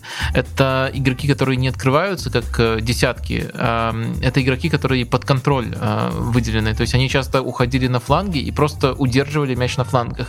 И в итоге у Марселя был э, персональный прессинг раз. Во-вторых, вот такое владение на удержание, которое помогало скорее просто сдерживать Тоттенхэм, не давать Тоттенхэму самому атаковать. Я согласен, что это работало скорее как инструмент защиты. Да, да, да. А, и э, там уже третий элемент, уже на своей половине поля, схема, против которой, Тоттен, которую Тоттенхэму тяжело нагружать, поскольку там вот тоже пять защитников в этой стадии было. Э, так что да, Марсель круто подготовился, но вот единственная претензия, что не совсем вообще, вернее, вообще не было понятно, как они могут сами забить. Это правда, это правда. А, а, но я настолько был очарован всем остальным, например, как конструируется атака, да, что там нет э, доминирующего, как в прошлом году было, доминирующего реджиста, да, это был Комара, который перешел свободным агентом в Астон Виллу, э, что временами это Ранжье, а временами Вериту. Вот, Вериту, который не, попад, не, не, не, попал, не попадал в основной состав Ромы. Ну, разругался на, на всякий случай. Да, да, ну, это просто по поводу класса, а, класса игрока, да. Мне очень нравится, как Джерсон а, с Гендузи как, как они крутятся, в каких неожиданных зонах. А, а то есть это, это, это, это просто настолько сложно, что это невозможно копировать. Ну, как можно это копировать? Это нужно почувствовать, это нужно прожить. Да? Если большинство И при этом игроков, это не похоже на сам Паули. Если большинство игроков э, этим занимались в прошлый сезон, кое-что у них э, всплывает само собой. У Гендузи новая роль, а Гендузи играл гораздо глубже в прошлом И на этой позиции тоже играл. И на этой. Э, но на самом деле он, а сейчас он играет... Он, он играл играл э, высоко, но... Сейчас он играет во втором эшелоне не нападения. У них есть первый эшелон не нападения, это Луис Суарес. Да, но все-таки одно дело стартовая позиция, другое дело роль. И в плане роли я бы не сказал, что он играл как десятка. Он играл именно как опускающийся человек для, для удержания мяча, как, в принципе, и Жерсон. Так что вот я такие согласен. Вопрос, комплименты а, Марселю. Да, а, а, вопрос, конечно, в том, как они собирались забивать. Это не, не очень было понятно. Вот. А, а вопрос, э, слушайте, а, а, а скажите мне, пожалуйста, вот э, человек, которого очевидно признают лучшим игроком тура, вот этот товарищ э, Ришар Лисон, а он, он чем хорош? Расскажите мне, пожалуйста. Кроме того, что он в таких ситуациях иногда головой бьет поворотом. А ну, вообще, в большинстве. Э, оптимальная, ну, оптимальная роль для Ришардисона, на мой взгляд, э, это э, Вингер, скорее даже в другой схеме, который проделывает большой объем работы оборонительной, ну, объем работы он может давать и в этой схеме, и терзает соперника один в один. Вот это он делает хорошо, такое, хоть достаточно нестандартное соотношение качества, если ты хороший один в один, часто это сопровождается тем, что ты немножко халтуришь без мяча, Ришардисон в этом плане исключение, и к этому он он добавляет э, универсальность. Универсальность и по позициям, и по качествам. То есть он может играть э, и нападающего, такие отрезки были, и под нападающим, э, и с любого фланга. Но оптимально, наверное, на левом фланге вот такого оборонительного вингера, который один в один играет, там он раскрывается уже ну, максимально. В Тоттенхэме, понятное дело, у него такой супер идеальной среды не будет. Он просто еще один из атакующих, еще одна из атакующих опций, но он хорош универсальностью, он хорош тем, что у Конта никогда не будет к нему претензий по игре без мяча.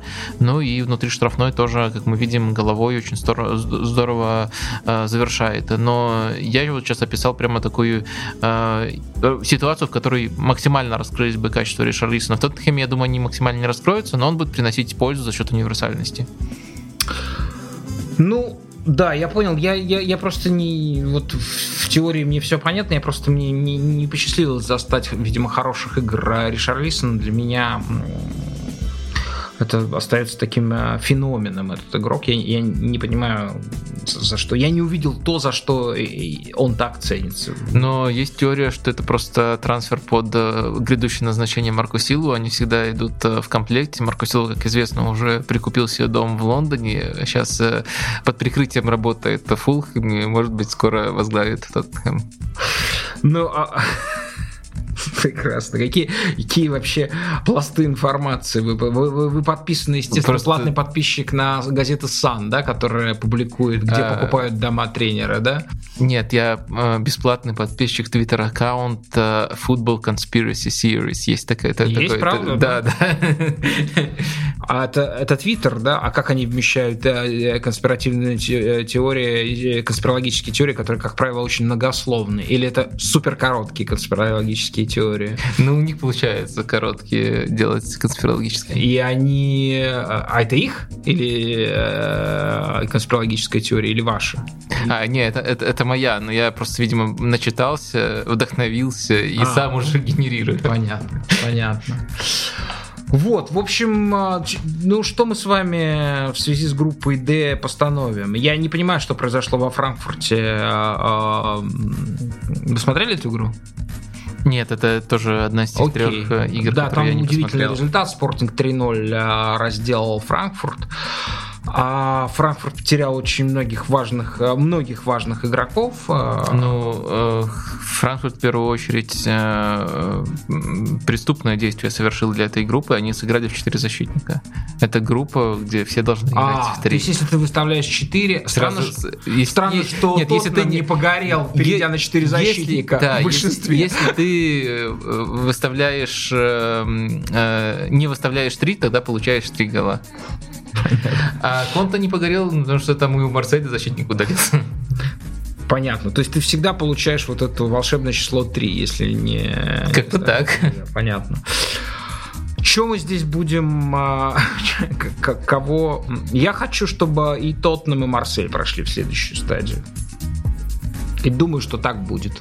Я бы, наверное, все-таки поставил на Тоттенхэм как команду самую сильную, э, несмотря на все еврокубковые проблемы Антонио Конте, и на Спортинг как на команду самую зрелую. Ну, Амарим достаточно давно работает, у него очень понятная система, он э, здорово адаптируется. Но плюс, опять же, у нас есть фора первого тура, и согласитесь, 3-0 победа на выезде над Франкфуртом это не результат, на который можно было заранее закладываться. Это уже определенный бонус относительно того, что изначально ожидалось. Поэтому я немножко, э, немножко воспользуюсь этим бонусом. Вы знаете, что Амарим рассматривался, э, был в списке претендентов, вот, видимо, в том том, который готовился уже с того момента, когда Тухель не ответил на сообщение в WhatsApp а, американского владельца. Соответственно, после этого появилась, э, помимо фамилии Криштиану Роналду, появилась фамилия Поттер, а, ну, видимо, он просто посмотрел список тренеров, а, фамилии какие. У Поттера есть. Классно. Не, не, он, нет, он, наверное, просто в гугле запросы самых популярных фамилий. Роналду часто ищут. И Поттера какого-то. А, Грэм Поттер. Странно, что еще Кардашьян не подъехали, да, потому что, соответственно, это, видимо, следующий этап. А... Так, а, ну что, что вы скажете? Вы спортинг, да? Спортинг. Выводите из этой группы. И на втором месте Тоттенхэм. Группа И, в которой случился самый, так скажем, тектонический, то есть влияющий в некотором смысле вообще на весь порядок футбола. Результат Загреб обыграл Челси. Это один... было бы очень красиво, но очень-очень много сообщений было о том, что решение было принято до этого матча, никак с ним не связано. Вы имеете в виду решение по увольнению Тухеля? Именно. Просто ждали повода. Да нет, не, не ждали повода. То есть победили бы в этом матче и все равно уволили. То есть не, не нужен был формальный повод. Э, то есть э, раньше... А за что уволили бы? А, в смысле за что? Его ж не за это поражение уволили, его из-за глобальных разногласий. Я не хочу становиться близко на сторону владельца Челси Тода Баули. Мне кажется, его действия крайне ну, логичными. Ну, владельца но... Челси, он сменил Романа Абрамовича в Челси. А, да, но он главное, главное лицо такое новых владельцев, по сути, а, и самопровозглашенный спортивный директор по совместительству.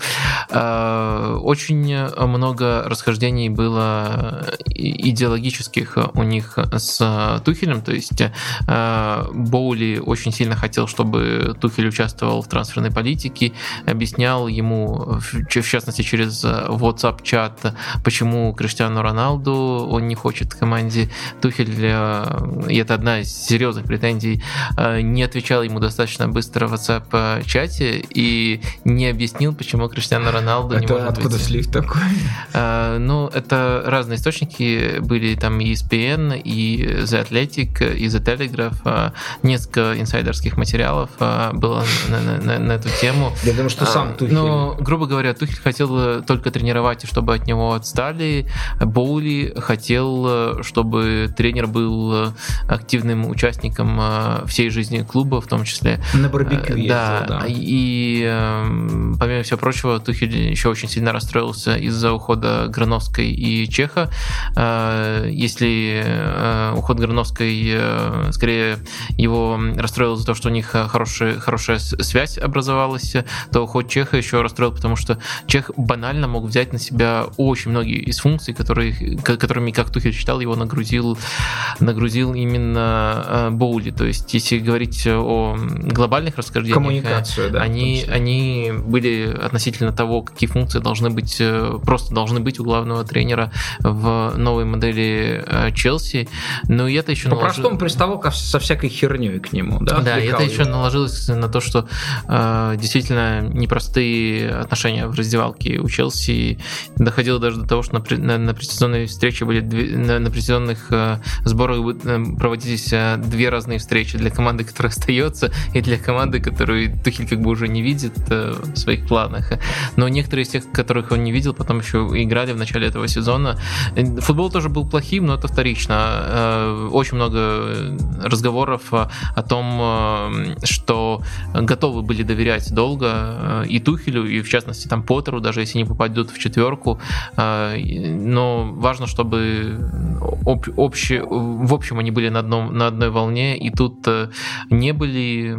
Лично мне кажется, что все-таки больше странностей и проблем исходило со стороны владельцев, а не со стороны Тухеля.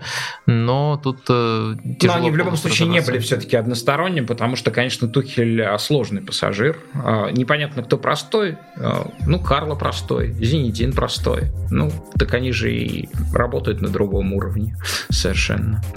Вот, они работают в космосе, а тут земная история.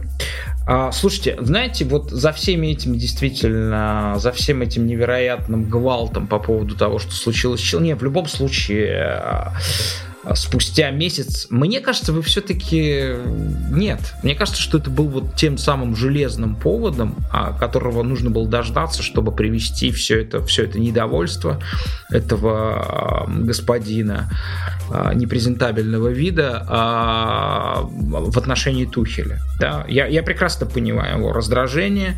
Я сам работал с западными начальниками такого американского типа, прекрасно понимая, о чем речь идет. Э, в этом случае понятно раздражение Тухеля, понятно раздражение работодателя его, а, хотя работу ему дал не, не, не, не этот американец, а все-таки другие люди. Вот. Но мне сам по себе кажется замечательным и заслуживающим внимания вот этот сюжет – когда 11 хорватских, ну, условно, ну, балканских мужчин раз в год собираются и дают кому-то пизду. Важно кому, они любым могут дать. Вот мне кажется, что это э, еще про это сюжет, потому что я не знаю, я не вижу никакого, а, я не вижу никакого провала, я не вижу ничего того, что мы не наблюдали Челси, там проблемы с позиционным нападением, там а, это, это, это, это мы не раз отмечали, даже я скорее в большей степени, вот. А, но мне кажется, что Загреб сыграл феноменально. Я просто себе представляю, вот это, я, я хорошо знаю Балкан, дух их, да. Я, ну, вы понимаете, в каком чемпионате играют вот эти вот парни, да? А, вам не кажется, что тут есть некоторое противоречие? С одной стороны, ну, традиционная, еж... традиционная ежегодная раздача того, чего вы сказали. Да. А с другой стороны, сыграл феноменально. Мне кажется, либо одно, либо другое. Либо что-то уникальное, феноменальное, Хорошо, я отказываюсь от феноменального. Нет, нет, я сказал феноменально, это, это лишнее. Я, зачем ты усилить? Нет, просто традиционная раздача. Вы, вы понимаете, в, в, как, в какой среде вот эти вот парни, которые, ну, понимаете, там, я не знаю, Оршич, Петкович, это люди, получающие там по меркам балканского футбола очень приличные зарплаты, да, там несколько сот тысяч евро в год, да, они, наверное, там самые богатые э, наемные работники на территории Хорватии, да, и вот они играют в этом чемпионате, где половина команд в этой лиге играют просто в декорациях, ну, деревенских, по сути, какие-то крыши черепичные, какие-то холмы зеленые, там пасутся овечки, да, какие-то букалические пейзажи, и вот эти вот первые парни на деревне играют в этом чемпионате вот как бы сквозь зубы, и они знают, что раз в году к ним приедет кто-то, и вот их нужно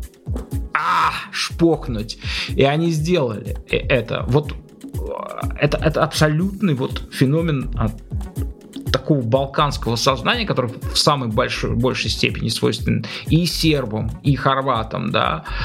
А, Конечно, они родственные в этом а, смысле народу, но я не считаю, что это был какой-то провал Челси. Мне кажется, нужно отдать должное тому, как играл Загреб а, в этом матче. Ну, я больше всего согласен с описанием э, традиционно. Это традиционный, в принципе, сценарий, когда есть э, э, команда с понятными сильными сторонами, хорошо выходит в контратаку, хорошо обороняется низким блоком и проблемный топ-клуб. И вот когда они сталкиваются, такое вполне возможно, и действительно это на фоне некоторых некоторых других таких, скажем так, э, чтобы никого не обидеть, более тонких э, именно тактических э, сенсаций, это выглядит вот именно такой традиционной раздачей. Да, можно отдельно хвалить. Мне, мне больше всего именно Петкович понравился. Мы даже когда-то его включали в кайп Нового дня, делали для него исключение. Нового но... дня, да. Ему 27 или 28 лет, кажется, что он в футбол играет лет 40. Фор... Но... Форвард уволень. Да, ему тогда уже 25 или 26 было, когда он попадал в нашу рубрику. По-моему, с Краснодаром он тогда феноменально сыграл э, э, в Лиге Европы.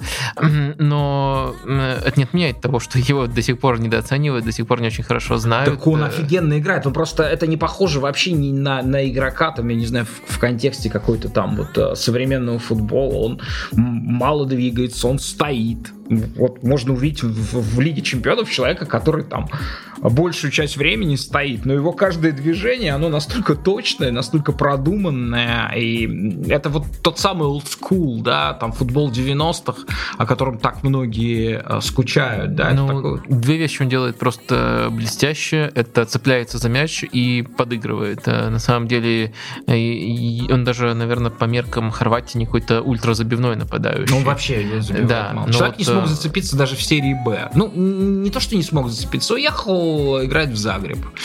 Просто, чтобы быть первым да, парнем по Побежать какой-то Челси ежегодно. Да, они так и рассуждают. Это же, вот они, они сидят, пьют эту кафу, да, ну, ну чё, чё, ё Челси. А давай, а давай, Бруно.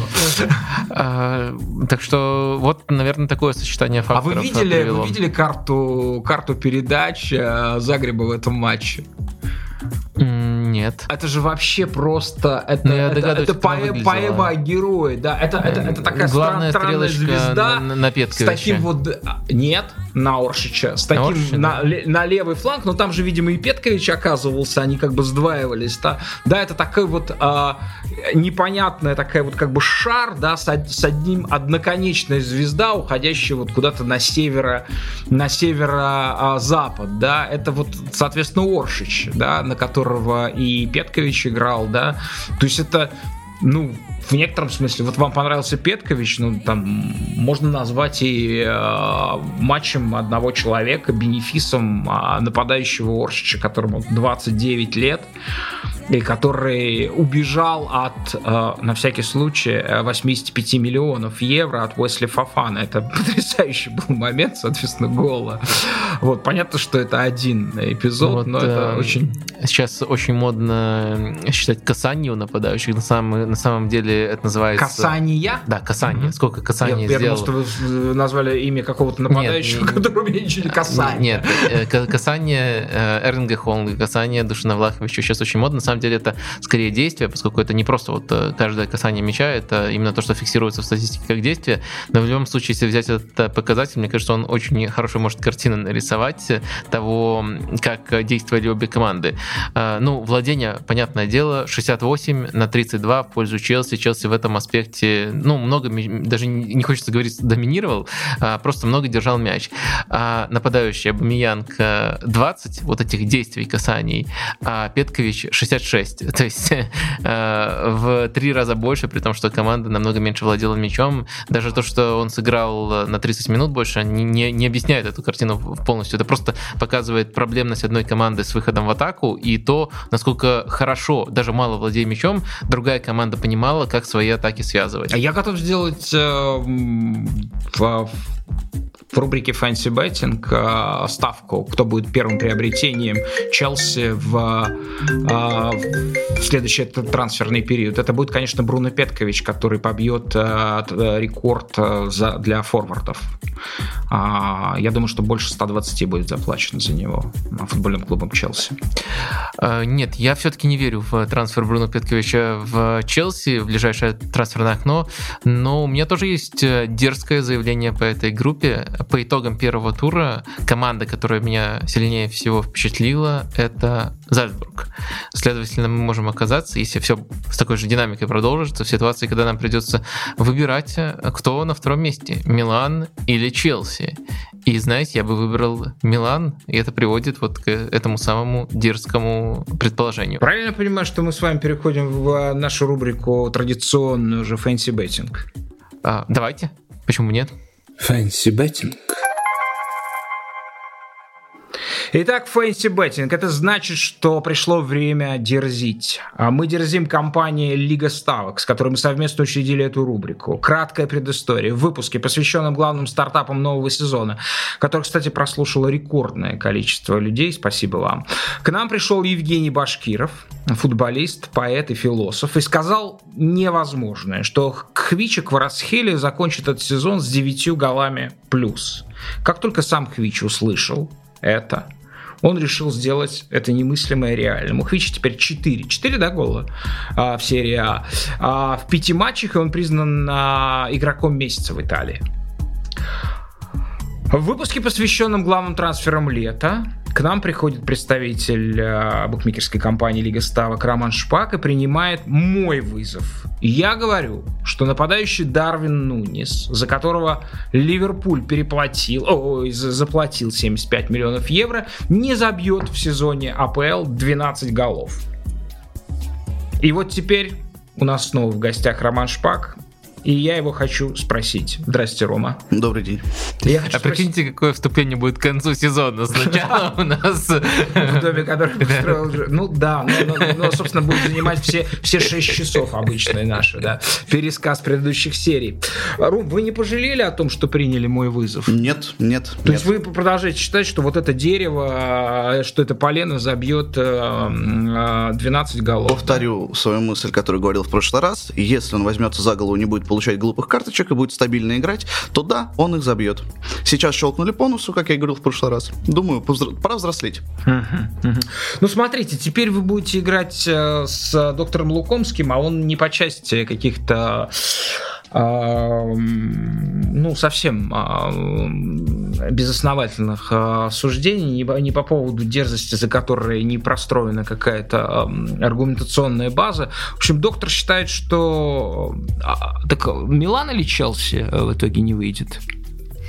А, я остановился все-таки... То есть вы считаете, что Зальцбург сильнейшая команда группы, да, по качеству Нет, игры? А, в первом туре да. А, в целом это будет тяжело на всю дистанцию перенести, но я считаю, что вероятность сенсации в этой группе больше, чем нам изначально казалось. Вот когда все строго после жеребьевки отводили Челси и Милану первые места, вероятность вообще не, любой непредсказуемости, турбулентности в Челси сейчас тоже намного больше.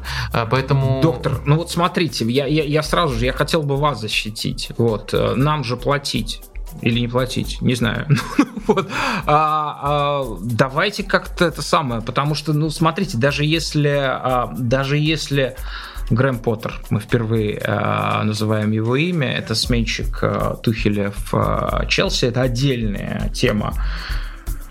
А, что это значит, насколько Поттер подходит, мы об этом, может быть, чуть позже а, проговорим с вами. А, но ну, даже если он будет не, не, не будет ходить вообще на тренировки, а только будет жрать барбекю вместе вот с этим вот персонажем, который теперь э, всем заправляет, спортивным директором Челси, вот, а все равно а, выйдут ребята, э, установку даст Жоржиня и нормально очков 10 возьмут. А, а, что, ну, вы, вы уверены в своей ставке? Да нет, я не уверен, я просто считаю, что это неочевидное событие, событие, которое вполне может состояться.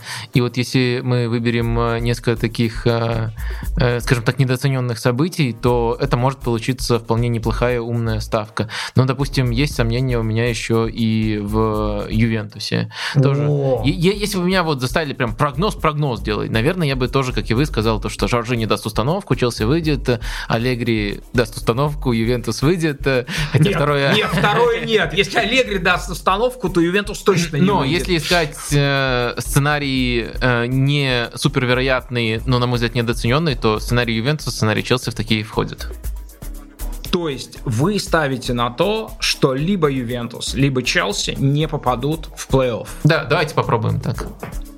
Рома, ваше слово. Мне кажется, что и те, и другие вполне себе могут пройти. Ну, могут точно. Вот, э... да. И пройдут, пройдут. Аллегри уже больше года строит команду. И... Блистательно строит, да. Ну, это дело непростое все равно. Это все равно определенный процесс, потихоньку он идет. И... А вы видите какой-то прогресс в том, что происходит в Ювентусе?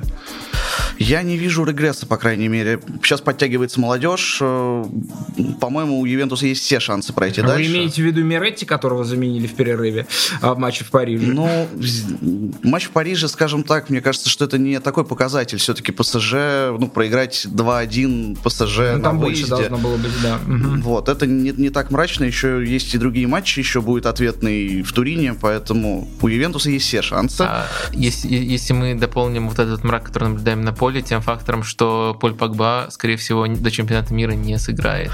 Эм, не знаю, мне кажется, что Погба все-таки ну, если строится Ювентус только вокруг одного игрока, то это плохо.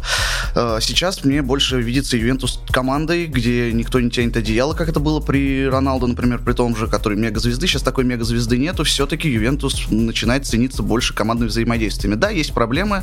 Да, сейчас, например, короткий средний пас это больше про оборону, нежели про центральную зону и нападение. Но все равно мне кажется, что да, Ювентус пройдет. Как, в общем, и Челси. А можно по пенальти пройти в плей-офф? Мне кажется, что, допустим, три раза, пять раз скатать 0-0, вот, и потом пройти по, по пенальти. Вот, вот, вот, вот при таком сценарии я вижу. Мне кажется, что а, а, по-настоящему рисковая ставка, я бы, а, вот дерзкая ставка, это Челси не проходит, согласен, это дерзко звучит, и, ну, вероятность есть. И прям реально супер такая драйвовая ставка, и Бенфика не проходит. Вот. А Челси и Бенфика не проходит. Это вот настоящий, настоящий, настоящий риск. То есть вот. Бенфика для вас прям фаворит э, второй после Парижа в этой группе? Ну, слушайте, когда мы с вами будем разбирать эту группу, э, ну, слушайте, меня, конечно, по поводу Ювентуса э, захлестывают эмоции. Мне... Ладно, э, А. Доберемся до детального обсуждения, пока просто зафиксируем, что Ювентус, как вы замечаете, моя страховка.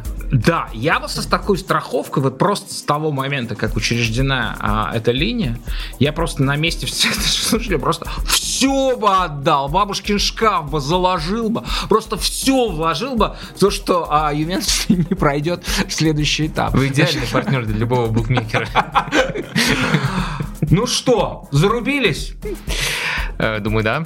Ну все, отлично. Значит, смотрите, ребят, в описании вы найдете линию, учрежденной Лигой Ставок совместно с Капучино и Катеначо, и также всю другую информацию, которую Лига Ставок в этот момент считает необходимым о себе сообщить.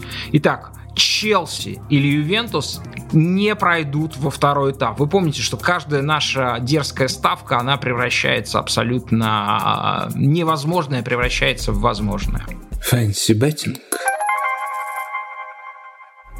Так, ну а если серьезно? А, ну, смотрите, я не видел игру Милана с Зальцбургом, а, но я не верю, что, что сенсация может случиться в этой группе. А, хорватские парни свое дело уже сделали, они ладно, теперь вот будут... А, игру не видели еще, ладно. Вы видели состав Зальцбурга на матче с Миланом? А, состав видел, да. Состав видели. Вы выполнили вот этот вот челлендж найти в составе Зальцбурга человека, которому больше, чем 24 года? А, нет такого, да? Я там три или четыре. Нет, там, там давно играет. Там обновился состав лев... примерно 50%. Левый да? защитник Основной. Э, Ульмер давно играет. Ну, да. Очень нехороший такой пасующий а за счет играет, интеллекта. Да. А, и все. А все остальные меньше 24 лет. Много, Классно. Они сколько 18... продали в этот раз? Э, э, что они сделали? Сколько, сколько они продали? Пол состава, да, как всегда продали? Ну, основного, вот, типа 4-5 позиций потеряли, ну, да? Да, достаточно много. Там и в Монако Комара ушел, которого мы отмечали. А Комара куда ушел? Монако. А, в Монако. Угу. Да. Так что да, обновление серьезное. Единственная константа это как раз таки Ульмер, которому уже 36. А в остальном, ну, совсем э, юниор. И недавно вот была табличка стартовый составы, насколько молодые у, у каждого клуба Зальцбург, понятное дело, самый молодой клуб вообще в этой Лиге Чемпионов, и отрыв от э, второго места три года. Прекрасно.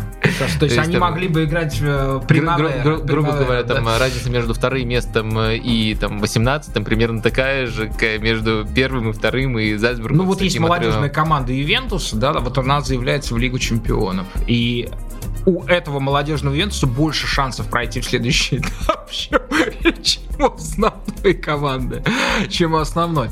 А, ну давайте, э, не, мы, мы про это все-таки все будет так, как и должно быть. А, давайте все-таки по поводу Грэма Поттера. Меня, конечно, ужасно а, э, вероломство э, печалит, да, что, ну, окей, э, во-первых, да, Грэм Поттер устанавливает теперь является рекордсменом, за него и его штаб за, в качестве компенсации будет заплачено 23 э, миллиона евро, то есть это, я не знаю, какая часть тела Дарвина Нуниса, какая треть его, вот, какую угодно выбирайте, верхнюю, нижнюю, серединную, вот, или наоборот его по горизонтали расчленить. Вот это треть Дарвина Нуниса. А что вы думаете по поводу Поттера в Челси. Я думаю, что это было бы шикарное назначение, если бы вдруг у нас такая внезапная ситуация в вакууме образовалась. Вот Челси просто без тренера. То есть мы не смотрим, как это случилось, как, как, какой, как, какая последовательность логическая при, привела к э, увольнению Тухеля. А вот просто так получилось, что у Челси нет тренера, Челси ищет тренера. Вот у них есть такой состав, у них есть... Э, ну, то есть начало лета, условно, да? да? 5 да, июня. Да, допустим, там прошлый злой владелец владелец уволил, а вот Боули э, уволил Тухеля, а вот Боули просто с нуля приходит без тренера клуб, и ему нужно э, поиски провести. Э, и я думаю, Грэм Поттер был бы одним из э, интереснейших э, кандидатов э, из тех, кто еще никогда не работал в топ-клубах. Или, можно сказать, одним из интереснейших английских кандидатов. Ну и там, и там он ну, точно один из, не просто интереснейших, а один из лучших вот в этих категориях. Если мы не рассматриваем тех, кто уже проверенный на топ-уровне. Плюс он, мне кажется, кажется, очень здорово подходит э, Челси этому составу тактически. Это один из самых э, гибких тренеров. Очень много разных схем он использовал, при этом всегда... Стиль... А образ футбола, мне кажется, очень цельный. Он как раз очень, очень цельный. Не, это, это не маск... И вот когда... Вот вы сможете вспомнить, когда Челси хоть, хоть приблизительно играл в футбол, похожий на футбол Грэма Поттера? Ну, мне кажется, если из э, тренеров Челси выбирать, то самый похожий на него это именно Тухель. То есть э, у Тухеля был более последовательный рисунок, поскольку у него все-таки большую часть его пребывания в клубе можно было выделить основную схему, как минимум. У Поттера это сделать нельзя, но в целом то, как, э, то, как они придерживаются принципа позиционного футбола, как строят владение, прессинг, как по-новому могут раскрывать футболистов на, на на неординарных позициях. Это их э, роднит, и мне кажется, что в, в этом плане они похожи. Но вот Тухель больше э, со схемами играется, э, вернее, наоборот, Поттер больше со схемами играется, Тухель чуть более последовательный в том, что строит. Так что на, на уровне Брайтона вот эти вот невероятные, где-то местами даже безумные эксперименты со схемами и с позициями игроков, они приносили приносили очень много пользы. Это всегда был свежий взгляд. Либо свежий взгляд на уязвимые стороны соперника, когда под него меняешь схемы, либо свежий взгляд на сильные стороны своего футболиста, когда меняешь его позицию. И Грэм э, освоил это мастерство на невероятно высоком э, уровне. Это его плюс большой. Э, как он с этим составом будет справляться, мне кажется, очень даже понятно в тактическом плане. А вот как он будет справляться с, этой традици... с этим традиционным опасением, никогда раньше не работал работал в большом клубе, как он справится с, с раздевалкой, ну, с WhatsApp-чатом. А почему вы та, так интонируете, как будто это какая-то херня? А, ну, слушайте, ну... Нет, ну, это не я, я говорю, что это всегда, ну то есть шаблонная претензия на любого такого тренера. То есть мы, мы, мы не проверив, не узнаем, а предъявляют ее всем. Ну, предъявляют справедливо. Но развития у этой темы нету. Просто вот надо, надо, надо узнавать, надо проверять. Давайте в двух словах я, я, я скажу про, про, просто э, прочерчу траекторию. Действительно удивительный персонаж в, в, в, в, это, в этом деле. Э, человек с, крайне скромной, но тем не менее профессиональной э, футбольной карьеры, который по окончании этой карьеры пошел учиться в открытый университет Великобритании на факультет социальных наук, не в институт физкультуры, не в школу Каверчану или в Англии, где находится центр, где лицензии выдаются. Есть такой единый, единый центр выдачи футбольных лицензий. Ну, да, да, он так и называется Национальный футбольный центр. Да, вот. Креативно. Да, креативно, да. И а, чуть ли не первым его местом работы была это а, женская сборная Ганы, где он работал техническим директором. Я не вполне понимаю, что означает слово технический директор применительно к женской сборной Ганы, тем более англичанин, да, не, не, не, не тренер. И затем ну, если учесть, что сейчас делает сборная Ганы мужская, и там тоже есть технический директор, по-моему, это Крис Хьюз, он тоже, кстати, бывший тренер Брайтона, э, это означает, что нужно находить э, игроков с корнями из этой страны и пытаться уговорить их выступать за сборную. Mm, слушайте, да, это вполне, мне кажется, ваше, ваше, ваше утверждение вполне себе похоже на правду. Я думаю, что так и было. Вот. И, кстати, как, интересно, как, как он справился с этим, но потом он поехал почти а, туда, а, где, где работает, до сих пор, по-моему, работает сейчас главный претендент на пост эм, Грэма Поттера в Брайтоне, его наследник, я имею в виду норвежский тренер Кнутсон, а, который тренирует э, нашу любимую команду Заполярное чудо Буда Глимт. Вот. Э, по-моему, в тренер в Брайтоне еще не назначен, да? А, вот. Не назначен. Да, но он по, все, по всем прикидкам э, считается первым претендентом, главным претендентом, и это очень интересно. И такая, такая параллель, они просто отыскивают человека, похожего на Грэма Поттера, хотя бы, хотя бы по траектории. Так вот, а в шведском Эстерсунде он не, не Они через аналитические модели смотрят, кто недооценен, э, и таким образом и Поттера нашли. Пускай они нашли его в чемпионшипе, а не в чемпионате Швеции. Но если, если тебя назначают в Брайтон, то это уже такой символический приз. Ты стильный, во-первых, а во-вторых, э, э, ты действительно проделываешь хорошую работу именно с точки зрения очень глубоких моделей. Там ну, вот мне кажется, очень хорошо проверенные идеально, методы. Идеально подошел бы Роберто Дедзерпи стилистически, да.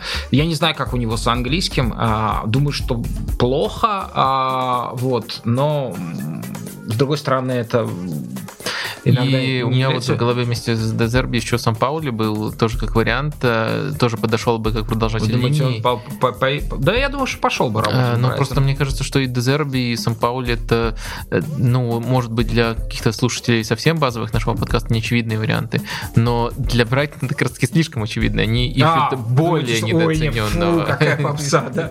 Не, мы, мы, мы так не будем это попса.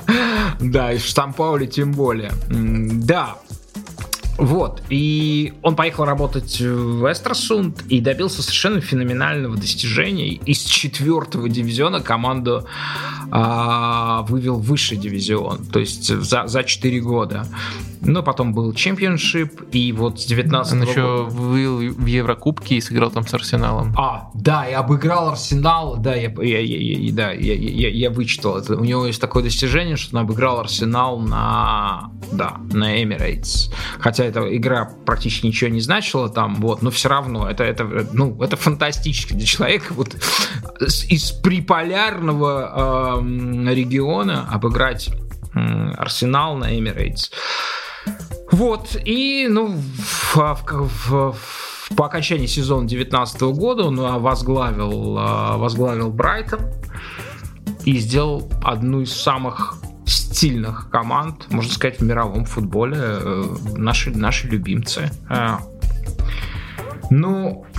Э, кстати, перед выпуском гуглил, что сейчас с Эстерсундом, они снова уже во втором дивизионе.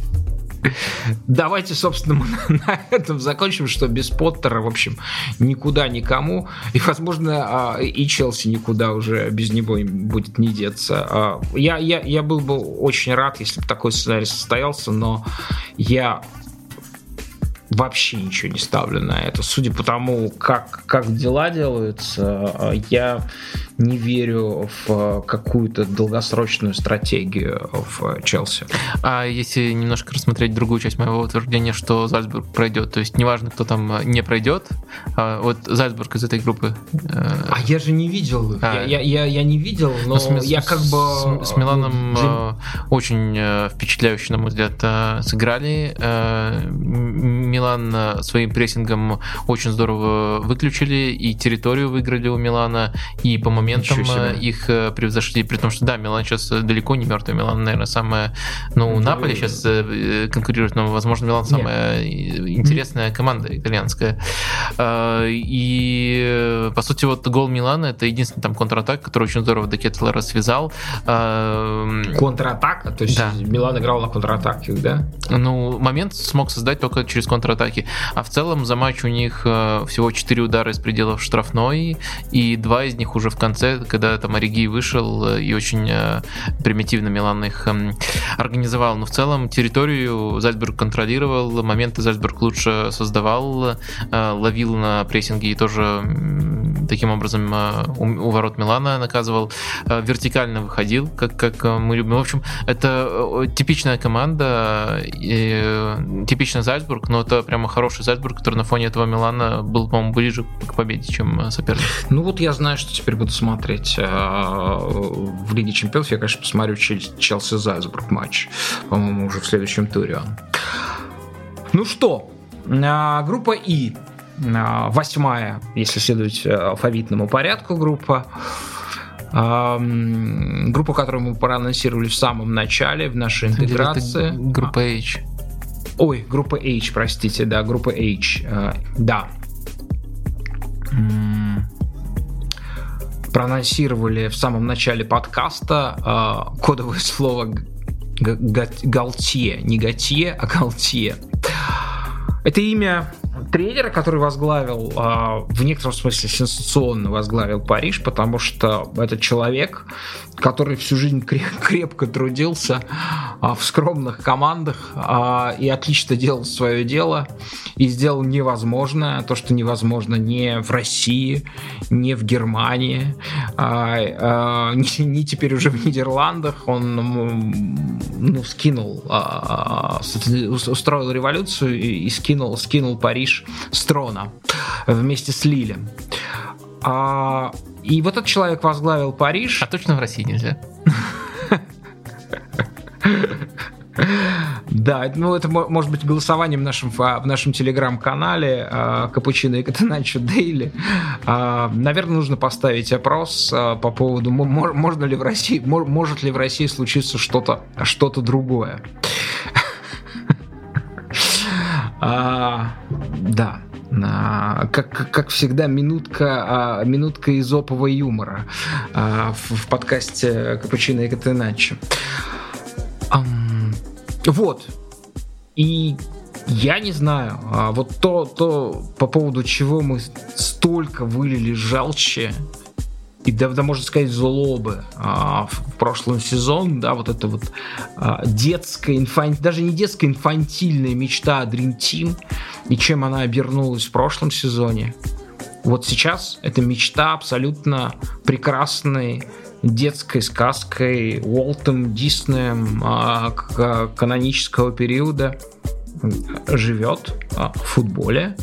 А, удивительная команда Пари Сен-Жермен, который играет в удивительный футбол, а, ну, в котором есть вот три очень важных, ярких человека. А, и я бы добавил еще четвертого, это Марко Вератти. Это, собственно, одно из важнейших акцентов, который появился в Париже. Это те исключительные полномочия, которые Марко Вератти получил сейчас в Париже. А, ну, фактически, да, он стал э, Жоржиньо, вот, тем самым как бы доминирующим человеком, который конструирует атаку и доводит там до тройки, хотя она, конечно, никакая не тройка, она пятерка, потому что и Нуну Мендеш, и Хакими оказываются в очень высоких позициях. Вот, и, ну... Я думал, вы про полномочия получать желтую карточку в каждом матче. А он, кстати, по-моему, желтый или все так же примерно? Все, по-моему, еще лучше, чем когда-либо. Он набрал лучшую форму в своей карьере. Нет, я имею в виду с желтыми карточками.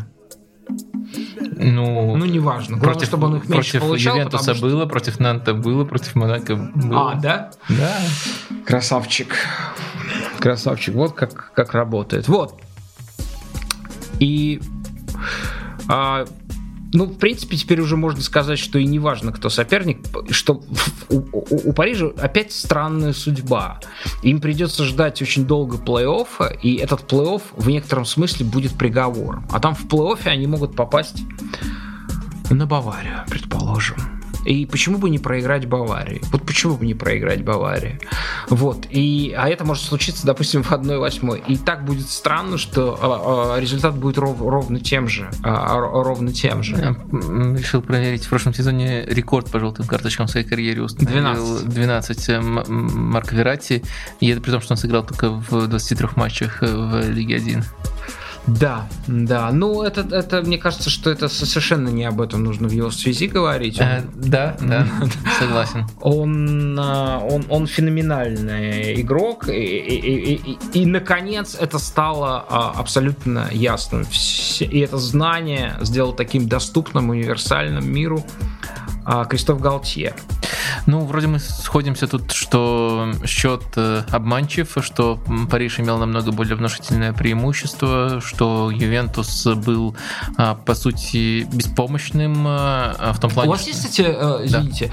у вас есть объяснение, э, в 22-й минуте счет стал 2-0, причем в некотором смысле, в некотором смысле, речь шла об одной и той же штуке, да, то есть это как бы, это простая игра на самом деле, в которой тысячи оттенков, тысячи нюансов. И вот к этому единственному результату подготавливают там очень много комбинаций. Это, это простая история, связанная с тем, что вот эта вот четверка, в которой оказывается и пятый игрок, там Вератти может подключаться, но скорее даже Витинья, они готовят ситуацию для Мбаппе для его вбегания в штрафную за спины. Дальше уже совершенно невозможно ничего с ним сделать, как, как известно. Вот. А, почему Париж так пассивно стал играть э, после второго гола? Ведь если бы они забили третьего, вообще бы не о чем было говорить. Там ничто... Э, они скорее э, Ювентус стал... Ну, ему отдали инициативу. Ну, не то, что инициативу, а просто, просто дали возможность подышать. Да я бы не сказал, что Париж стал играть как-то иначе. Э, Париж э, полностью контролировал мяч, по-прежнему там держались показатели в районе 60% в пользу Парижа. Э, я не думаю, что... Ну, давление стало не, не таким что, Что-то сильно изменилось. Ну, с точки зрения количества обострений, может быть, но это связано напрямую с тем, что два гола забил, забито было, но мне кажется, контроль был у Парижа очень впечатляющий. Там гол Ювентуса никак не вытекал из хода встречи, там угловой угловой, э, подарок от Донарумы.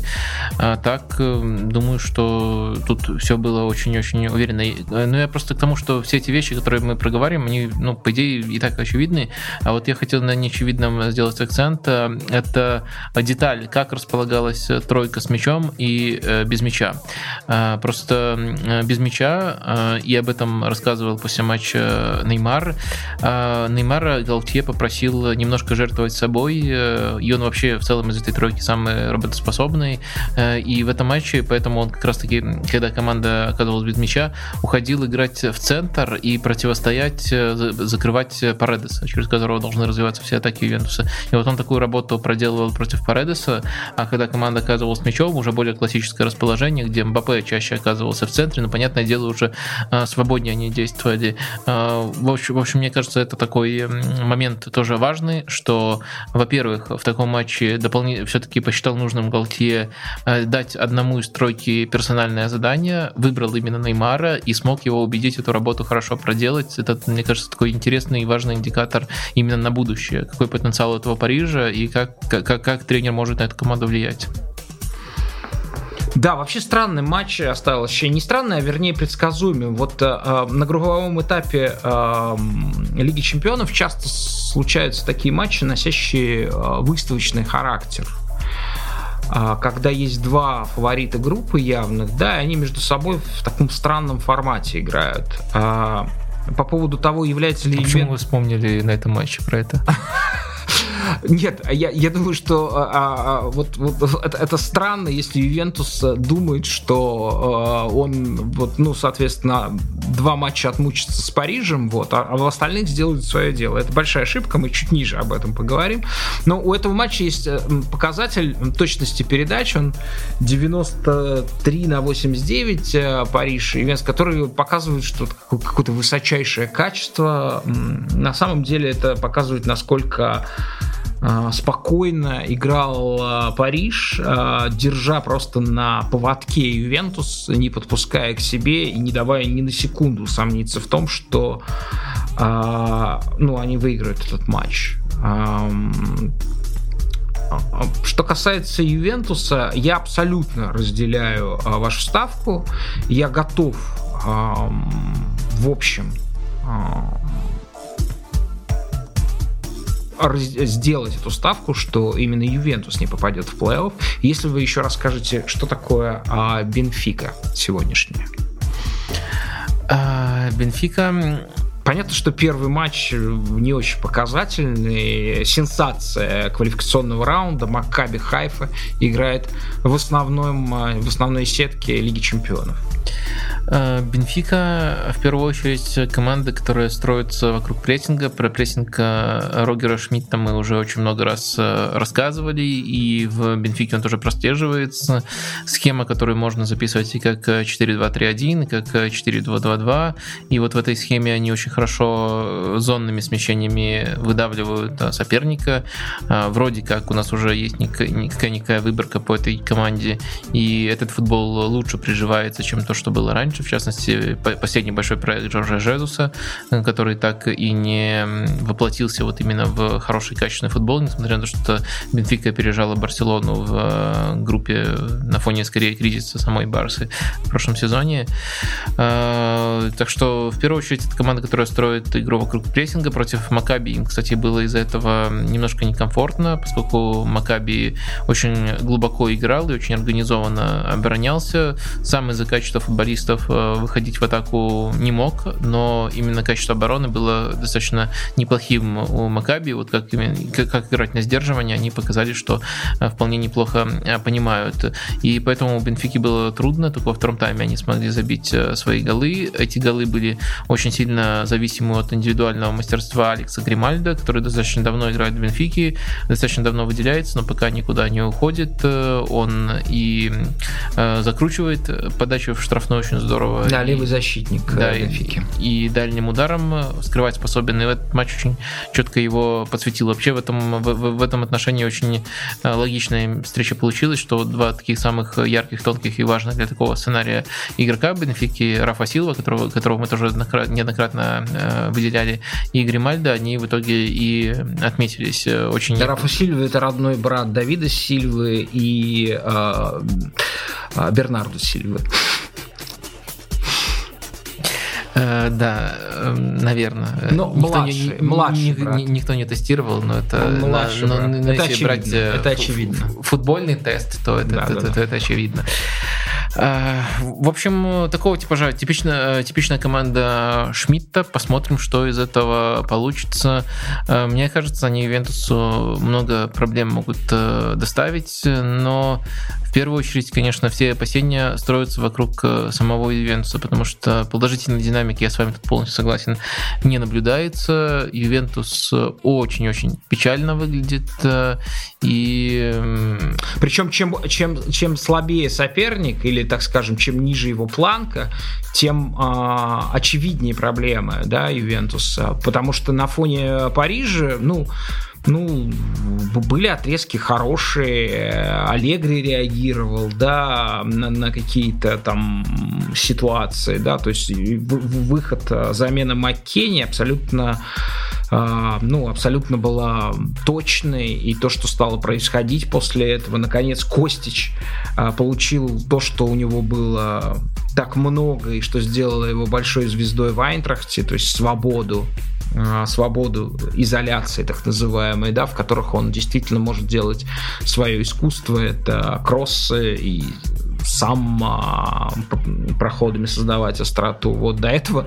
Но поразительно, что в первом фланге, именно на фланге Костича, а, Ювентус пытался создать свою контр-игру. Вот, ну, то есть перегрузить этот фланг, что-то там создать в те, тем, той группой игроков, которые, в принципе, к этому не способны. Uh, да, вы, наверное, хотели упомянуть матч против Ферентины, потому что... Я, ну, к счастью, его не видел. Э, да, это, это, это был просто кошмар. Ферентина отвозила Ивентус. Э, другого слова тут подобрать Я не, слышал не могу. финал этого матча, э, слова комментатора, не помню, кто это был, что мы дожили с вами до тех времен, когда Ювентус удерживает ничью, играет на ничью с какой-то, простите меня, Фиорентиной. Вот, вот это я застал устал. Э, и после матча было еще лучше. Аллегри пришел на пресс-конференцию, сказал, что э, говорить о том, что я в ярости, это преуменьшение. А в конце закончил свой спич просто прекрасными, на мой взгляд, э, словами. Мы достигли пятого подряд полезного результата. А он с такой же интонацией супер тролля это сказал. Не, по-моему, это же не его. Нет, мне кажется, Надо он послушать. не троллен. Мне кажется, это просто э, его отношение к происходящему. То есть... Э, то есть вначале, вначале он пришел в ярости, а мы, потом... Мы говно. Мы говно. Вот это вот первая мысль. А вторая мысль, а ведь ничья против Фиорентины.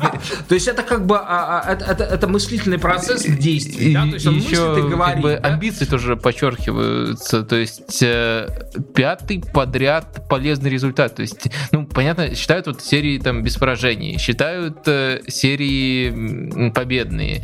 А вот теперь будут считать пятый подряд полезный результат. А я ставлю э, на то, что Ювентус не выйдет, то, что пройдет Бенфика.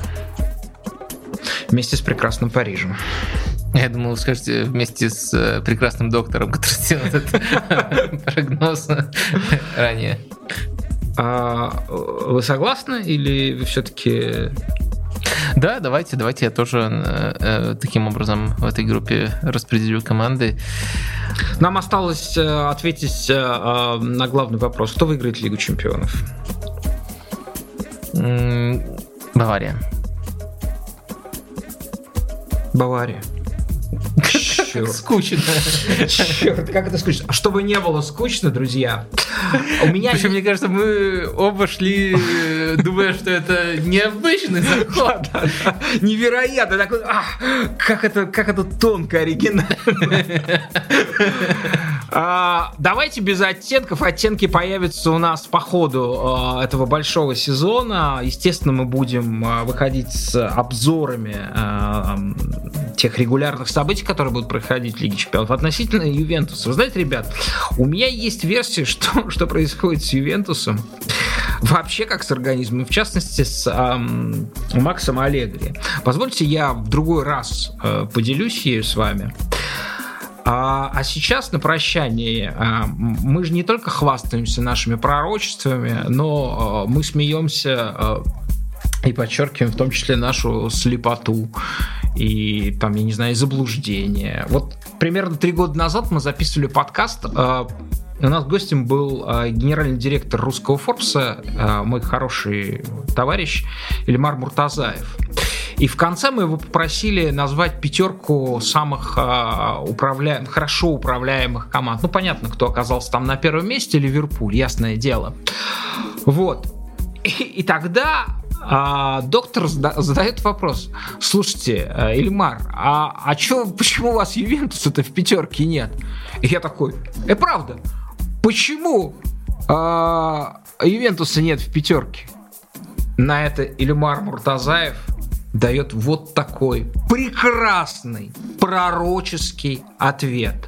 Слушайте его, пожалуйста. Подписывайтесь на наш телеграм-канал Капучино и Катаначо Дейли, доктор Лукомский. Э, ну, у меня сразу возникли тут э, сомнения, но все-таки тогда был еще Ювентус Морота, это важная разница.